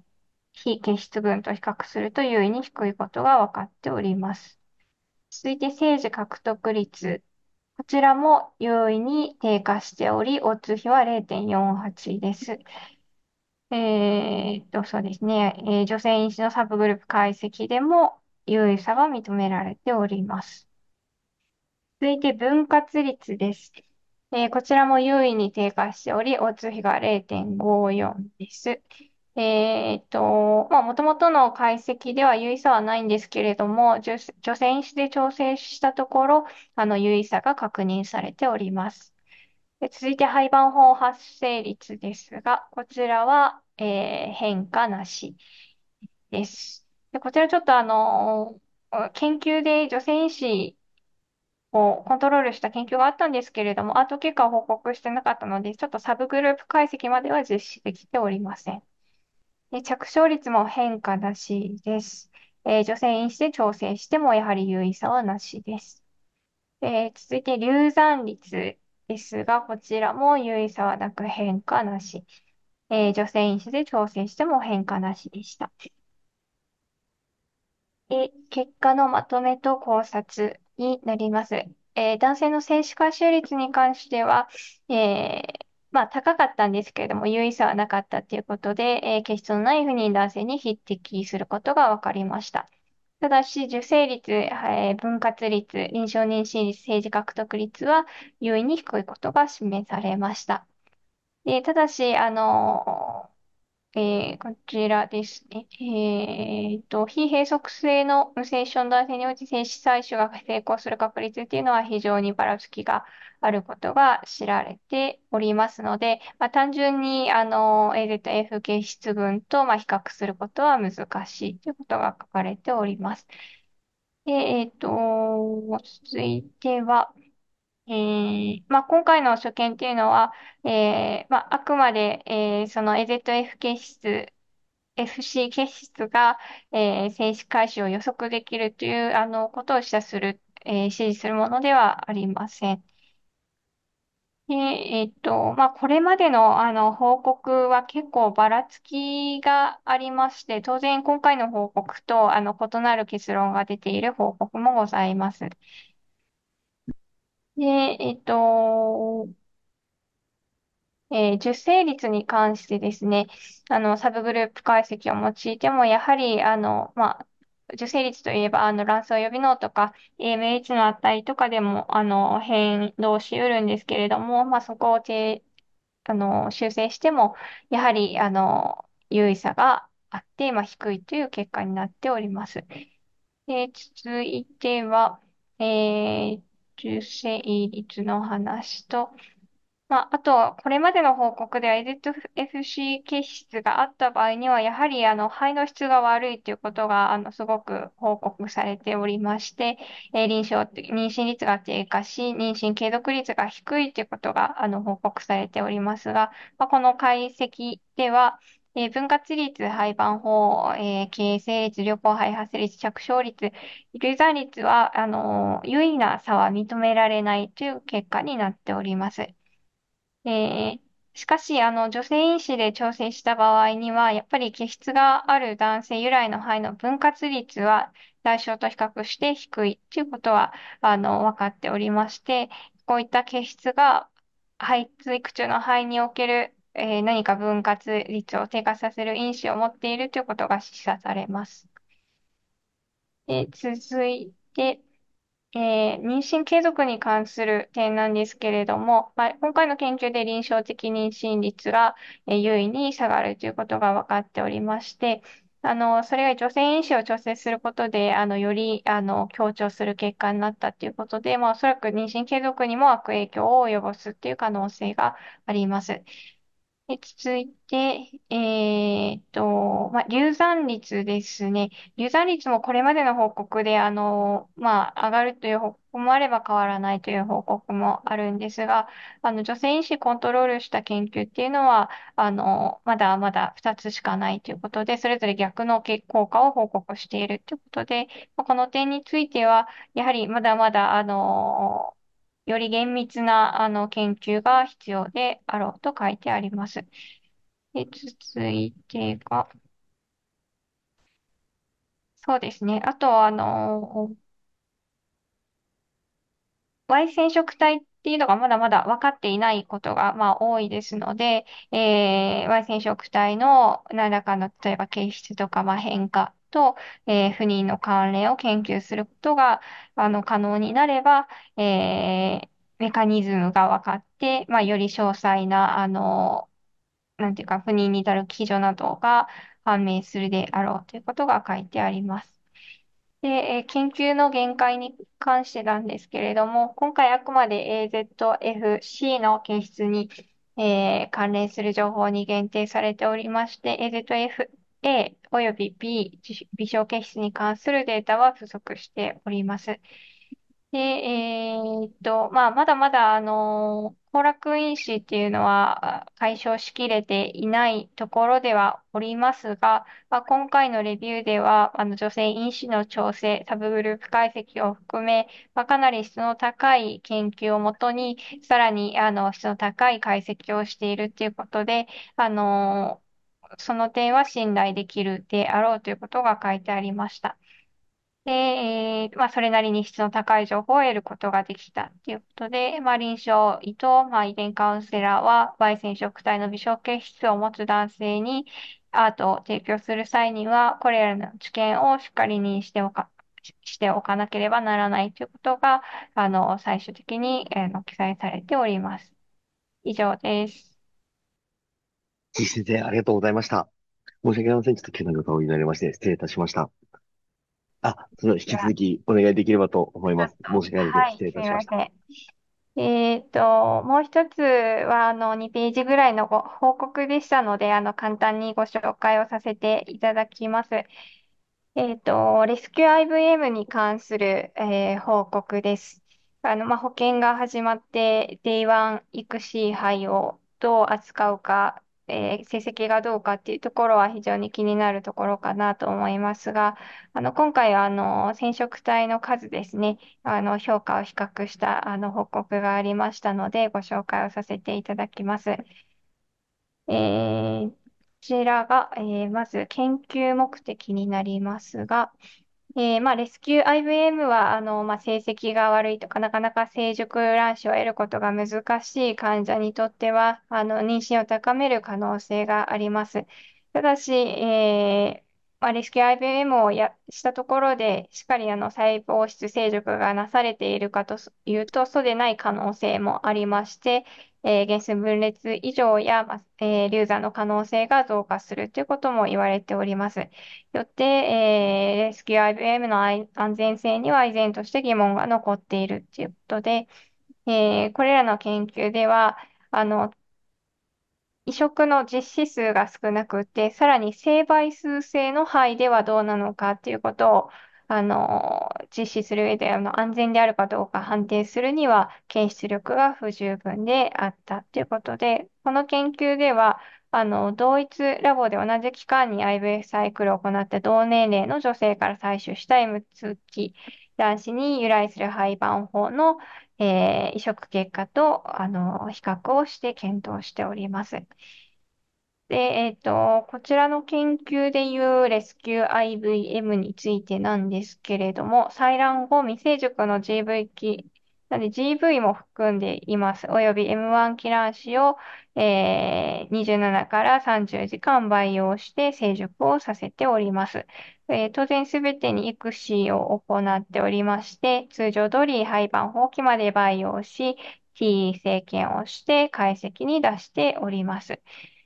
で、えー、っと、ついて、えーと、母親の平均年齢が36.4プラマイ3.8歳、父親の平均年齢が38.6プラマイ5.7歳で、はいおよそ900個以上のレスキュー IVM により作成された良質な廃盤法について検討をしております。で、えーと、続いて、結果ですが、えー、レスキュー IBM から得られた900個の良質配番法のうち、えー、およそ3割が Day5、えー、5割が Day6、えー、残りの1割が Day7 に配番法期に達しております。で、えー、っと、染色体の解析の結果なんですけれども、レスキュー IVM 由来の廃盤法は、まあ、通常の M2 キラン種由来の廃盤法と比較して、えー、生倍数性である、えー、確率が優位に低かったということが報告されております。でモザイク率に関しては、あの2群間で優位差はありませんでした。あと、あの、どの染色体がに数性があるかで、その分布に関しても優位差はありませんでした。で、えーっと、あの、染色体以上の確率は高かったんですが、えー、成倍数であった場合には、着床率、胎児心拍、あの、臨床し、えー、FHAB を認める臨床妊娠率、えー、生児出産率及び流産率を含むその他の転機は2群間で同様でありました。で、えっと、同じく一つの、あの移植の条件に限定しても結果は同じであったということで、まあ、結論としては、えー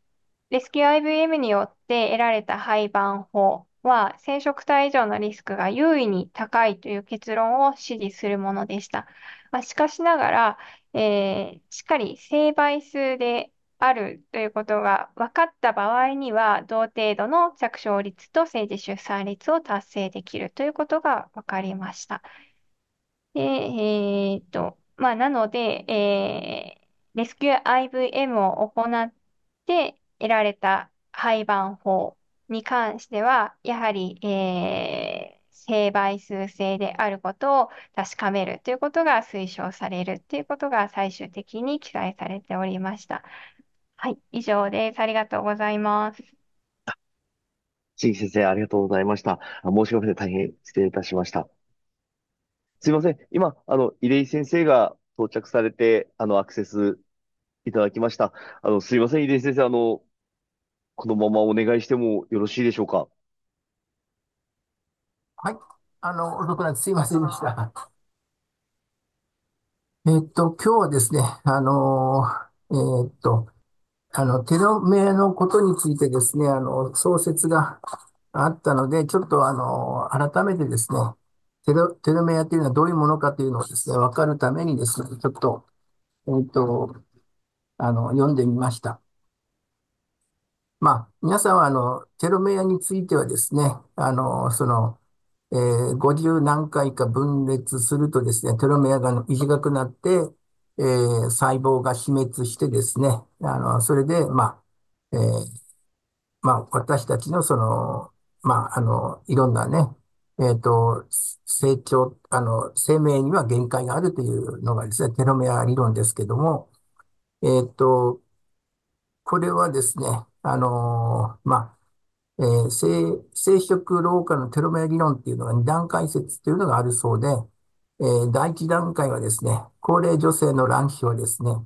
え、胎児の卵子形成過程でより多くの細胞サイクルを得ているということ。えー、すなわち、あの、その、うん、高齢の女性の卵はですね、えー、その、ね、あの、多くの卵子形成過程でより多くの細胞サイクルを得て、最後の方で出てきてる、あの、ものだということなんですね。で、あと、第二段階はですね、卵子が女性の生涯を通じてより多くの環境的、内因的な酸化的損傷を蓄積するっていう問題があると。それで、まあ、あの、不妊症とテロメアの関係があるんじゃないかなということなんですね。で、さらに、えー、っと、あの、テロメアはですね、グアニンリッチで、このグアニンっていうのはですね、酸化的損傷に対して敏感な、その、アミノ酸で、えっと、有子分裂の細胞であってもですね、え、その、まあ、そのテロメアで突然変異が起こってですね、いろんな、あの、もあの、よろしくないことが起こってしまうということですね。えー、で、で、私たちはですね、えーと、そういうのに対してですね、えっ、ー、と、と普通は、あの、テロメラーゼっていうのとですね、あとテロメアの大体延長っていう、あの、方法があってですね、テロテロメアを緊張している、あの、ところもあるということですね。で、そういうのがですね、私たちの、あの、不妊症と深く関係していてですね、特に、えー、原数分裂の、えー、まあ、えー、このテロメアがですね、あの、短い場合はですね、原数分裂の不分離率が非常に高いことが問題だということですね。そんなことが書いてありました。まあ、ちょっともうちょっと詳しくお話ししていきたいと思います。えっと、えー、えっと、まあ、ほとんどの構成細胞って言うんですけど、この構成細胞っていうのはですね、えっと、単細胞の動く動物じゃなくてですね、多細胞性の動物を構成細胞という、構成動物というそうです。だから、えー、ほとんど動いてるですね、あの、動物すべてですね、えー、それは昆虫も全部含めてですね、えー、その、その細胞の中にはですね、え、テロメアという反復配列と関連タンパクを持っていてですね、え、染色体、染色体末端にですね、保護、保護キャップ構造を形成していてですね、えー、その、えー、っと、その形成がですね、えー、っと、まあ、この表にあるようにですね、これウィ、ウィキペディアのあの図なんですけども、この染色体の末端にはですね、このテロメア、あの、こういうテロメアのループ、キャップ構造っていうんですかね、あの、こういうふうな、あの、テロメア構造があってですね、あの、えー、二つのループがあるんですね。小さいのが D ループ、大きいのが T ループ。で、で、で、この染色体のその、この赤いところですね。えっと、この、えー、複製されない長いところがですね、こううまくですね、折りたたまれてて、えー、この、えっと、断端からですね、DNA の修復酵素が、えー、作用しないようにですね、これで隠してるっていうね、えー、こういう隠し構造を持っているというのが私たちの染色体だということなんですね。で、私たちはこのテロメアっていうのはですね、えっ、と、えー、D ループと T ループから形成される、えー、そしてですね、えその手前にはですね、えっ、と、その、哺乳類では TTA、GGG の繰り返し配列。えっ、と、C エレガンス、あの、線虫ですね。あの、ミミズみたいな線虫ではですね、えー、まあ、TTA、GGC の複数列。まあ、蚕、白犬、犬ナズナとか、ヒント交互とかですね。まあ、それぞれあの特徴的な、あの、繰り返し配列を持っていてですね。それらが、あの、テロメを形成していて、全体としてですね。で、私たちは、あその、この保護キャップですね。保護キャップ構造によってですね、DNA のその、えー、修復コースとかそういう、えー、ものを受け入れない、ブロックしているということですね。で、えー、もうちょっとこれを詳しくですね、あの、調べると、このとテロメアのところにはですね、えー、もうちょっと、あの、えー、まあ、これはもうちょっと詳しい図なんですけども、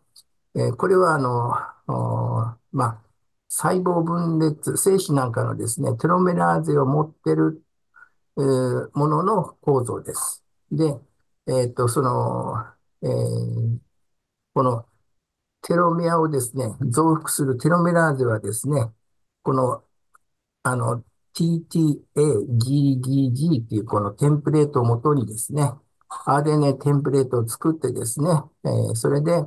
あの、このテロ、テロメアの繰り返し配列をですね、このテロメ、テロメラーゼがあどんどん作っていってですね、で、そして、このシュシェルテリン複合体っていうのがですね、この、えー、DNA の、あのー、えー、ところにですね、えー、くっついてですね、あの遺伝子増幅を防いでいるという、そういう特別な構造を持っているということなんですね。これはあのテロメア、テロメラーゼの構造ですね。で、普通は私たちは染色体はこんな感じ。で、精子の場合はこういうふうなね、テロメラーゼがくっついて、えっ、と、その末端がですね、あの、まあ、えー、短縮しないようになっているということですね。で、えっ、ー、と、で、私たちはね、もう一回遺伝子の複製についてちょっとえー、かん、あの、復習したいと思うんですけども、これはですね、ぎっくり医学講座バイオ先生っていうところから、あの、もら、あの、拾ってきた図なんですけど、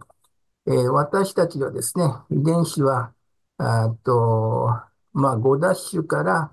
3ダッシュの方に遺伝子は増幅するというふうなことは聞いてると思うんですけども、えー、それはですね、えー、5ダッシュ末端にプライマーがついてですね、えー、リーディング差で、この、と、あと、DNA ポリメラーゼがですね、えー、こういうふうに、こう、遺伝子をこう、どんどん、あの、えー、くっつけてですね、あの、スムーズにこちらの方はもう途切れなく、その連続して作っていくんですけども、反対側はですね、えー、この始まりは3ダッシュなんで、どうしても5ダッシュから3ダッシュのね、1方向しか私たちの遺伝子増幅はしないので、えー、どうしてるかっていうと、えー岡崎フラグメントっていうのを作ってるそうです。それはどういうことかっていうと、あの、えープライマーがですね、その途中の、最初じゃなくて途中のところにくっついて、えーこちらの方は5ダッシュ単、あの、端なんで、5ダッシュから3ダッシュの方向に、ここの、の、と、と、あの、増殖ができると。あと、適当なところところでランダムにこのプライマーがですね、こういう離れたところにですね、プライマーがくっついて、DNA のポリメラーゼがですね、あの、こう、5ダッシュから3ダッシュにつく、あの、作っていくっていう、こういうですね、えーこの、えー解列しているところの、まあ、一方では、とリーディングさっていって、この、えーあのーずっと、一本上司でずっと連続に作っていくんですけども、反対側はですね、えーこの工夫としては5ダッシュから3ダッシュをですね、途切れ途切れにくっついていって、えーでですね、このプライマーがですね、あの、この、えー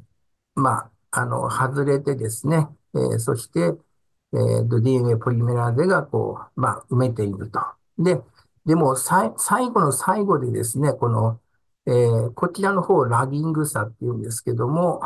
えっと、これは、うんと、まあ、隙間ができるっていう意味で、ラギング差って言ってますけども、えーこの最初、最後のですね、えー5ダッシュ、えーターンのところにですね、プライマーが、あ、あのまあ、なかなかここについてですね、増幅できないんですね。えーそれなんで、私たちがどういうふうにしてるかっていうと、えっと、その、この、えーその、この、さっきのここですね、えーテロメアのこの最後のところをですね、えーテロメラーゼがですね、DNA 末端の5ダッシュ、突端をですね、えっと、まあ、新調してですね、そして、えっと、まあ、このところをですね、えーまあ、またプライマがくっついて、この、ここのところを埋め合わせているっていうですね、えーこういうことによってですね、この反対側の、その、え遺伝子もですね、相互差を補っているということだそうです。で、えーで、で、テロメアの伸長メカニズムはですね、えー逆とテロメラーゼと、まあ、て逆転写構造、すなわちテロメザラーゼによるものと、テロメアの代替伸長の2つのメカニズムがあるということを覚えてください。で、えっと、えーこの代替伸長はですね、えっと、この、えーこれはちょっと特別でですね、あの、えー組み換えに基づくメ、メカニズムを介してテラメ、テロ、テロメラーゼとは無関係に伸長する方法だそうです。で、えーっと、これはですね、えーまあ、癌の5から10%は、まあ、あの、ALT、この、組み、あの、この、大体身長によってテロメアを維持していてですね、えーで、その方法としましてはですね、えーあるテロ、メアから他のテロメア、テロメアへのですね、えーその、まあ、あの、配列がですね、入っていってですね、えっと、ホモロガスリコンビネーションという複製をして、そしてですね、えーで、あとはあるいはですね、テロメアが環状ループを鋳型として作って、ローリングサークルという複製をしてですね、えーその後の、あの、ホモロガスリコンビネーション、リコンビネーションの複製を介した伸長が行われるという。また、そのテロメアのですね、あの、親戚っていうかね、あの、相手方の、えー染色体が交換してですね、えーテロメアを、まあ、えー長い方をももらって、テロメア、あの、テロメアを伸長するという方法もあるそうです。ちょっとこの辺は私、まだ具体的にイメージがつかめてなくてですね、あんまり説明をうまくできないんですけども、えー、がんの5から10%はですね、こういう方法で、あの、まあ、テロメアーゼを介さずにですね、えーまあ、テロメアのリピートを作っ、あ、作っているということですね。で、で、ここの特徴としましては、えっと、染色体、まあ、この高レベルのゲノム不安定のこういうのは、原因になっていてですね、この特徴としてはですね、キロベースペアの DNA の負荷をもたらす可能性があって、まあ、普通はテロメラーゼはですね、そんなあキロベースペアじゃなくて、あの、何百っていうベースペアなんですけども、あ大体身長はキロベースペアの DNA のごっそりとした入れ替えですね。で、あとは、とこれは、あの、テロメラーゼはですね、えー、まあ、細胞サイクルあたり50から10、ベースペアの反復が付加されて、えー、最も短いテロメアが優先的に新調されるんですけども、この ALT はですね、えー、まあ、不均あの不均一に作用してですね、えー、で、細胞内でのテロメア長の不均一性を引き起こす、え、ものだということですね。で、まあ、そういうのもあるということですね。で、あと、テロメアの測定はですね、まあ、あこういう、あの、蛍光 in situ hybridization とかですね、えー、定量的 PCR、テロメア制限、制限断片解析とかですね、単一テロメア長解析とかがあるそうですね。で、えっ、ー、と、私たちの初期胚発生におけるテロメアとかテロメアーゼの話なんですけれども、えっ、と、私たちのその、卵にですね、精子が受精して、えっ、と、二前核が出てきて、大合糖になってですね、えー、そして細胞増殖をするときにですね、そのテロミアの長さは長くなっていって、でブラストシストからあのソーマティックセルまでの間はですね、そのテロメアーゼが発生、あの、関与してテロメアの短縮は起こらなくて、えっ、ー、と、と、あの、アダルトステムセルになったらですね、えー、どんどん、まあ、テロメアが短くなっているという、そういう、あの、テロメアの身長の、身長はそういうふうにされているそうです。で、えっ、ー、と、で、マウスの実験ではですね、えっ、と、えー、廃盤法の段階からしか活性がない。ね。えー、ここのところしか、からしか、まあ、あの、活性がないということが示されているということが、あ分かっているそうです。で、えー、人とマウスではテロメアの動態に大きな違いがあってですね、マウスのテロメア強はですね、人の10倍、ね、えー、100キロベースに達するということなんですね。ですから、えっ、と、メスのマウスはですね、えー、加齢に関連したあ卵巣機能不全などを体現しないということなんですね。ただ、そのテロメラーゼを、まあ、あの、欠損した、そういうマウスになると、なるとですね、さすがにですね、その長いテロメアの長さもですね、えー、第3世代になると、テロメアの長さが人の女性とほぼ同じになるため、えー、老化の現象が現れてきて、テロメアの機能不全を示すようになるということですね。で、人の卵子や着床全肺のテロメアは非常に短いということが分かっていて、テロメア末端融合や異数性の素因となる可能性がある。で、そういうところがですね、私たちのその不妊症に非常に関わってるんじゃないかなということですね。で、えー、テロメア長は人の発生初期にも伸長するが、接合子ゲノムの活性化は、あ発生の、えー、接合子ゲノムの活性化はですね、発生の4細胞期から8細胞期の間に起こるということだそうです。で、えっ、と、あと、まあ、えー、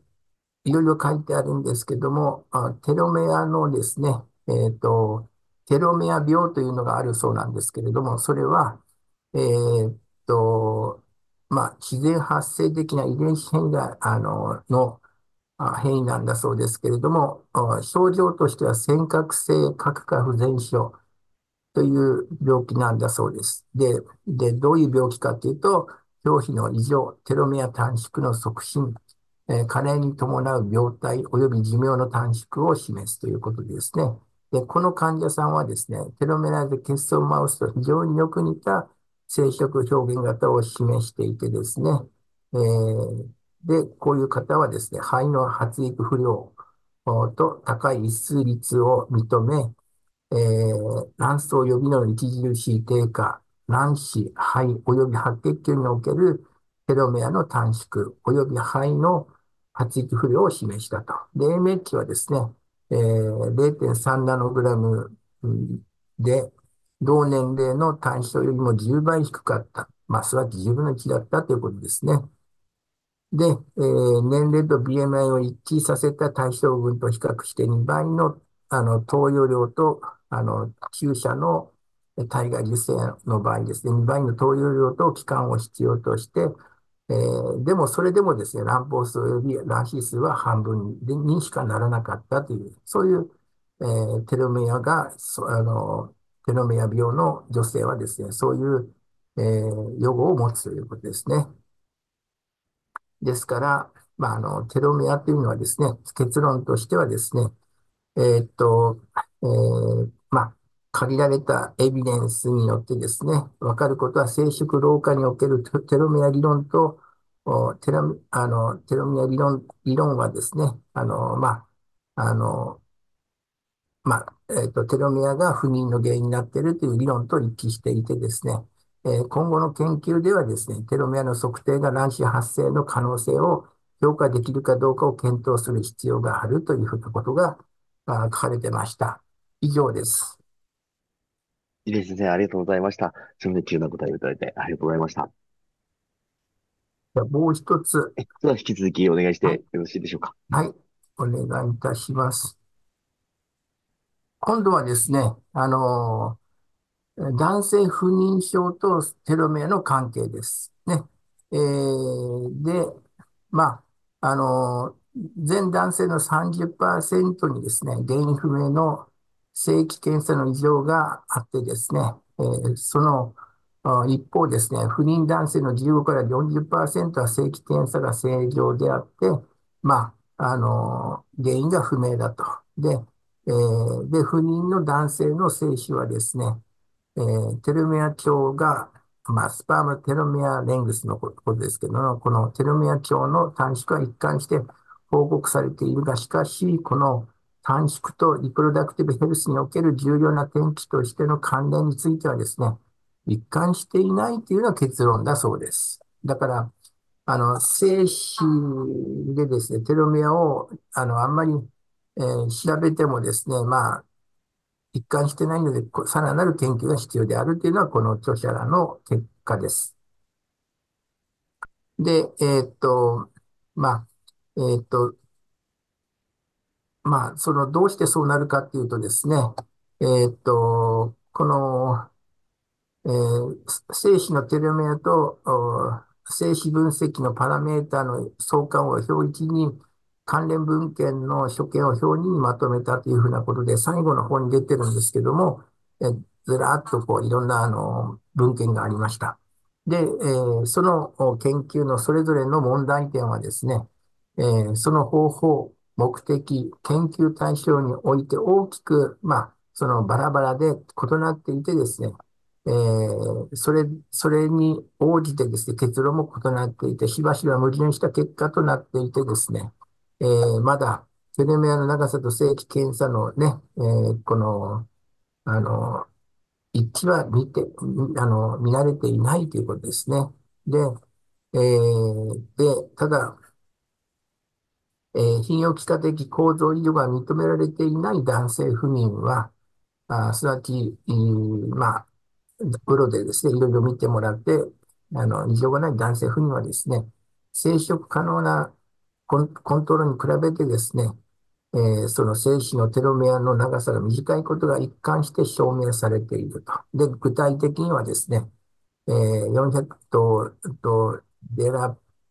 ポ、プグエンテっていうんですかね、413名のあの解析を行ったところ、えー、不妊男性で、えー、テロメアが短いことが分かったと。で、えー、それはですね、えー、マイナス1.6くらい、マイナス1.22の、えー、と、まあ、あと、えー、そうですね、あの、平均差がこのくらいだということですね。あと、348人の男性における白血球テロメアもやっぱし有利にですね、えっ、ー、と、短縮が見られたと。で、あと、まあ、イワンらによってですね、1700人が参加した12件の前向きのコホート統合研究ではですね、えー、精子のテロメアはですね、えっ、ー、と、まあ、えっ、ー、と、不妊、男性不妊の診断において高い精度を示したっていうんですけども、その AUC が0.76、得意では80%だということなんですね。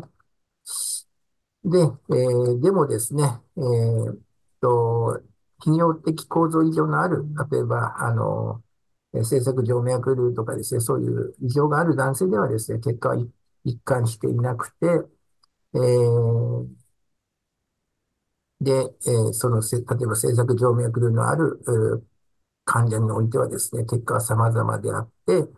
えー、っと、で、あと、タハ、ハムタンなどはですね、政策静脈瘤の摘出前と摘出後の、えー、精子のテロメアに差がないことが、あを示したりですね、閉塞性無精子症の男性はですね、えー、正常無精子症の男性と同様の、まあ、テロメアのプロファイルを有していることが分かったと。すなわち、無精子症の男性もですね、え、ー、と、えー、正常無精子症の男性と同じであると。で、しかしながらですね、えー、非閉塞性無精子症の男性はですね、えー、閉塞性無精子症及び正常無精子症の男性男性よりもテロメアが短かったのということは分かっているそうです。で、えー、で、まあ、いろいろ書いてあるんですけども、あまあ、えー、その、でもですね、N、えっと非閉塞性、えー、の男性で消えて長さが短いことを、あ発見したあこれを発見して AUC が99.8%で、まあ、たと無精子症のマーカーとしてのテロメアの短いのは感度得意度が高いことが明らかになったというふうなことなんですけども、これはまあ、あの、テロメアが短いとですね、細胞増殖がうまくいかなくて、遺伝子の不安定性が、あの、高いので、まあ、納得はできます。ね。で、あと、えー、で、精子の、と、テロメアとですね、精子分析との関連はでもですね、一貫して示して示されておらず、えー、精子のテロメアはですね、精液分析の正確な予測にしてはないということですね。えー、テロメアがあったとしても、精液検査とは、まあ、相関はしない。ね。えー、ということだそうです。で、あと、肺発生と妊娠転機のバイオマーカーのとしてのその精子のとテロメアの長さなんですけども、えっ、と、まあ一般的にですね、女性では卵母細胞、カリウマク細胞、卵球細胞のテロメア長がですね、長いほど、えー、妊用性が向上してですね、受精率や肺の質といった、えー、IVF の成績を改善することがですね、複数の研究で示されているということがあるそうです。で、で、テロメラーゼ、えー、欠損のマウス、先ほど述べましたように、あの、マウスのテロメアはですね、非常に長いので、えー、なかなかその、老化を起こさないけれども、この例ではですね、オスマウスは第三世代までは表現型にも機能的にも正常であったが、さすがに第六世代のオスはですね、清楚の萎縮と生殖細胞のアポトーシスを特徴として、ほとんどが不妊となるということが分かっているそうです。で、えー、っと、あと人を対象とした研究は少なくて、相反する結果が得られていてですね、えー、そのテロメアと、その、あの、まあ、マウスのような、あの、簡単なあ話ではないっていうことですね。例えば、あの、ヤングらは IBF を受けた418組のカップルからですね、正規サンプルを採取したけども、性非テロメアと肺の質の間に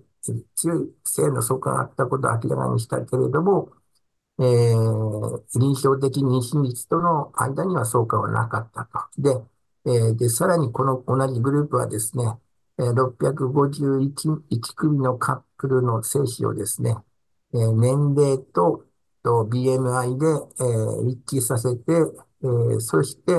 えっと、過体重、BMI が28キロ以上と、あの、標準体重と比べて解析を行うとですね、標準的な正規パラメータ FSH レベル及び女性因子を整理整理して、えー男性が過体重カップルの場合はですね、えー受精率、肺の質及び臨床妊娠率が優位に低下して、えーまあ、肥満の男性は、あーと、それでテロメアが優位に短かったというのが分かったということなんですね。だから肥満の男性はですね、えーまずいということですね。はい。で、えーで、あとはですね、えーその、ただですね、えっと、この、えーこんなこともあるそうです。少数の男性はですね、相対的、えーテロ、精子テロメアが非典型的、まあ、すなわち普通じゃないっていうことですね。0.5未満の非常に短いのと、または2以上の長い場合はですね、えーこの正常カップルと比べ正常カップルは35.7%の妊娠、あの臨床的妊娠率を達成したけれども、こういう極端に短いから極端に長い場合のカップルの妊娠率はゼロであったと。すなわち、まあ、これがですね、長すぎるえ精子テロメアが IVF の、あの成績にも有害であるということを初めてですね、えっと、示した研究であったということですね。で、で、精子テロメアはですね、IVF の良成績の良好な予測因子であって、質の高い範囲と強く関連していることが示されているけれども、えー顕微授精の場合はですね、えーその予測はあの有意ではないと。つまり、顕微授精ではまあ予測は、えーそういう、えーその精子のですね、いろんなですね、テロメアのことはそんなに関係ないんだっていうことなんですね。でなんでそうなのかって、そこには書いてなかったですね。はい。で、で、精子テロメアと生殖成績に関して考慮すべき重要な点はですね、えー年齢と、えー併存疾患、生活習慣及び卵子の質などの、えー女性の妊娠が大きな役割を果たすというのもあるそうです。えーっと、でもですね、えー精子のテロメアの長さの影響と女性に子を分離することが困難であるため、ほとんどの研究は限局的で、まあ、なかなか、あの本質的なところがわからないということですね。で、結論的にはですね、STL と精子のテロメアと生殖転機との関係をよりよく理解するには男性因子及び、えー女性因子、例えば年齢、併存疾患、生活習慣及び卵子の質を適切に調整した大規模な追加試験が必要であるというのが結論だそうです。で、まあ、で、あとこちらの方にはですね、まあ、その、さっき言ったですね、えっと、スイムアップと、あのーまあ、えっと、えっと、普通のね、精子の選別で、えっと、選んで、え選んだ精子をやったのと、その、えっと、まあ、うん、選ばない精子でですね、えーで、体外受精をした場合でもですね、IVF のアウトカムは、まあ、その、短い場合はインプランテーションレントは、えっと、下がって、エンブリオクオリティも下がるんですけども、まあ、顕微授精ではこういうね、IVF のような相関関係、ね、えはなかったということですね。先ほど述べたことと同じです。で、えっと、で、精子のとテロメアの長さはですね、IVF における着床の成功、あの、品質、肺の品質の収収率及び臨床妊娠を予測する可能性があるというのがですね、えーこういういろんなことによって、まあ、示されていたよっていうことなんですね。で、えーで、あと、テロメアはですね、ゲノムの安定性と細胞分裂の維持に重要な役割を果たしていて、えーで、特にですね、えテロメアの崩壊などがあるとですね、心、心血管系の疾患とかパーキンソン、アルツハイマー、がんなどの加齢に関連した疾患が、あのま、あ関連していて、また精子のテロメアが長いと、えー、生殖予後の改善、肺の発生、ART の着床率の向上と、まあ、これは体外受精の場合は関連してるけども、え逆にですね、その、えー、その長いとですね、そのお年寄りのお父さんからね、妊娠したお子さんはですね、神経発達障害や代謝疾患などの子供の特定の健康状態のリスクがあ低下する、すなわち病気になりやすいという、そういうテロメアはですね、あの子供に、その妊娠率の方ではいいんだけども、育ってくる子供のね、健康状態、またその精神発達とかそういうのにはですね、悪影響を与えるということが、あの、言われてます。ね、分かってます。で、あと、高齢男性では精子のテロメアが長くなるっていうことはですね、あの、皆さんのご存知のように通りですね。で、で、精子のテロメア長に影響を及ぼす因子としてはですね、えー、っと、えっと、あの空気か、あの空気のあの汚染とかですね、えー、このブレオマイシンとか、あの化学抗がん剤ですね、えー、そういうのは、まあ、スパームのテロメアのレングスを短くするんだけども、えっと、精子はですね、エイジングで、アンチオキシダント、まあ、それは抗酸化作用のあるサプリを飲んだりですね、えー、ヘルシーな食事をしたり、スポーツをしたり、えー、と、ダイオキシンとか、あの、あと、えー、ビ、ビフェニルなどの、その、環境因子は、軽いストレスはですね、精子のテロメアをのが長くするという、そういう特徴があるそうです。ちょっと長くてすいません。えー、っとですね、それでまあ、えー、で、あと、結論としましてはですね、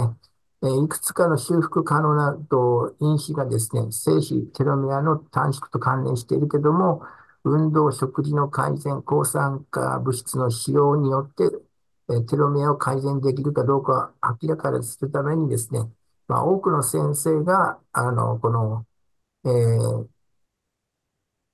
ね、そういうのをお勧めしてるけども、臨床的に有意義な差をもたらすかどうかについてさらなる研究が必要である。すなわち、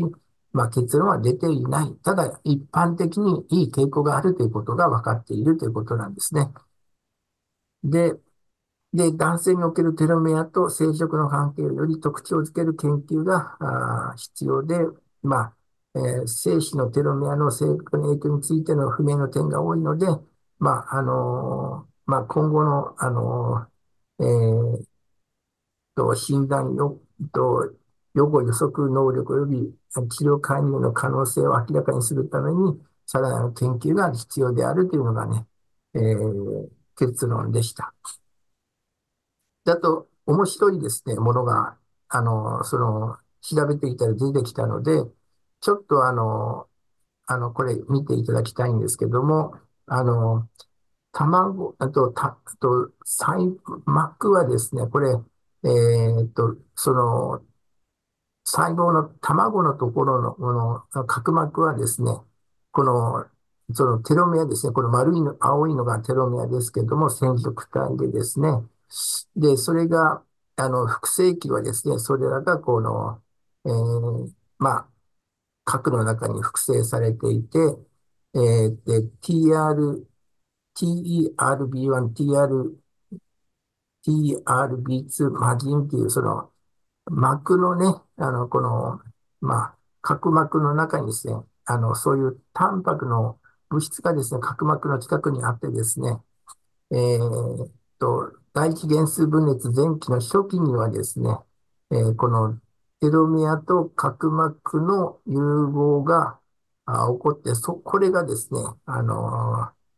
働いて、こういう角膜、その角膜と染色体のテロメアがくっついてですね、で、えー、で、そして、その、そのテロメアを、テロメアがこう、安定することによって、まあ、こういうのがですね、あの、こう、相動染色体が、えー、こういうふうにくっついてですね、あの、相動を、えー、創造性を獲得するっていうか、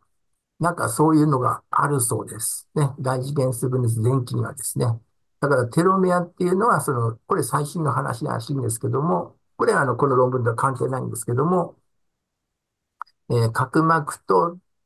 テロメアとその追合っていうのはですね、その、まあ、あの、角膜がなくなる前にですね、ある程度追合していて、で、角膜が消失しているんだっていうね、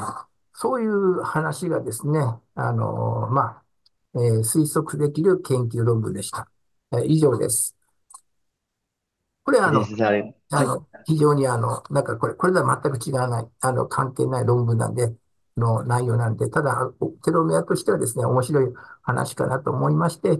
えー述べさせていただきました。終わりです。ありがとうございました。すいません、あの、最後までありがとうございました。それでは、あの、ただいま解説いただきました論文本日最後となっておりました。それでは、あの、特にございませんようでしたら、本日の講座、こちらで終了させていただければと思います。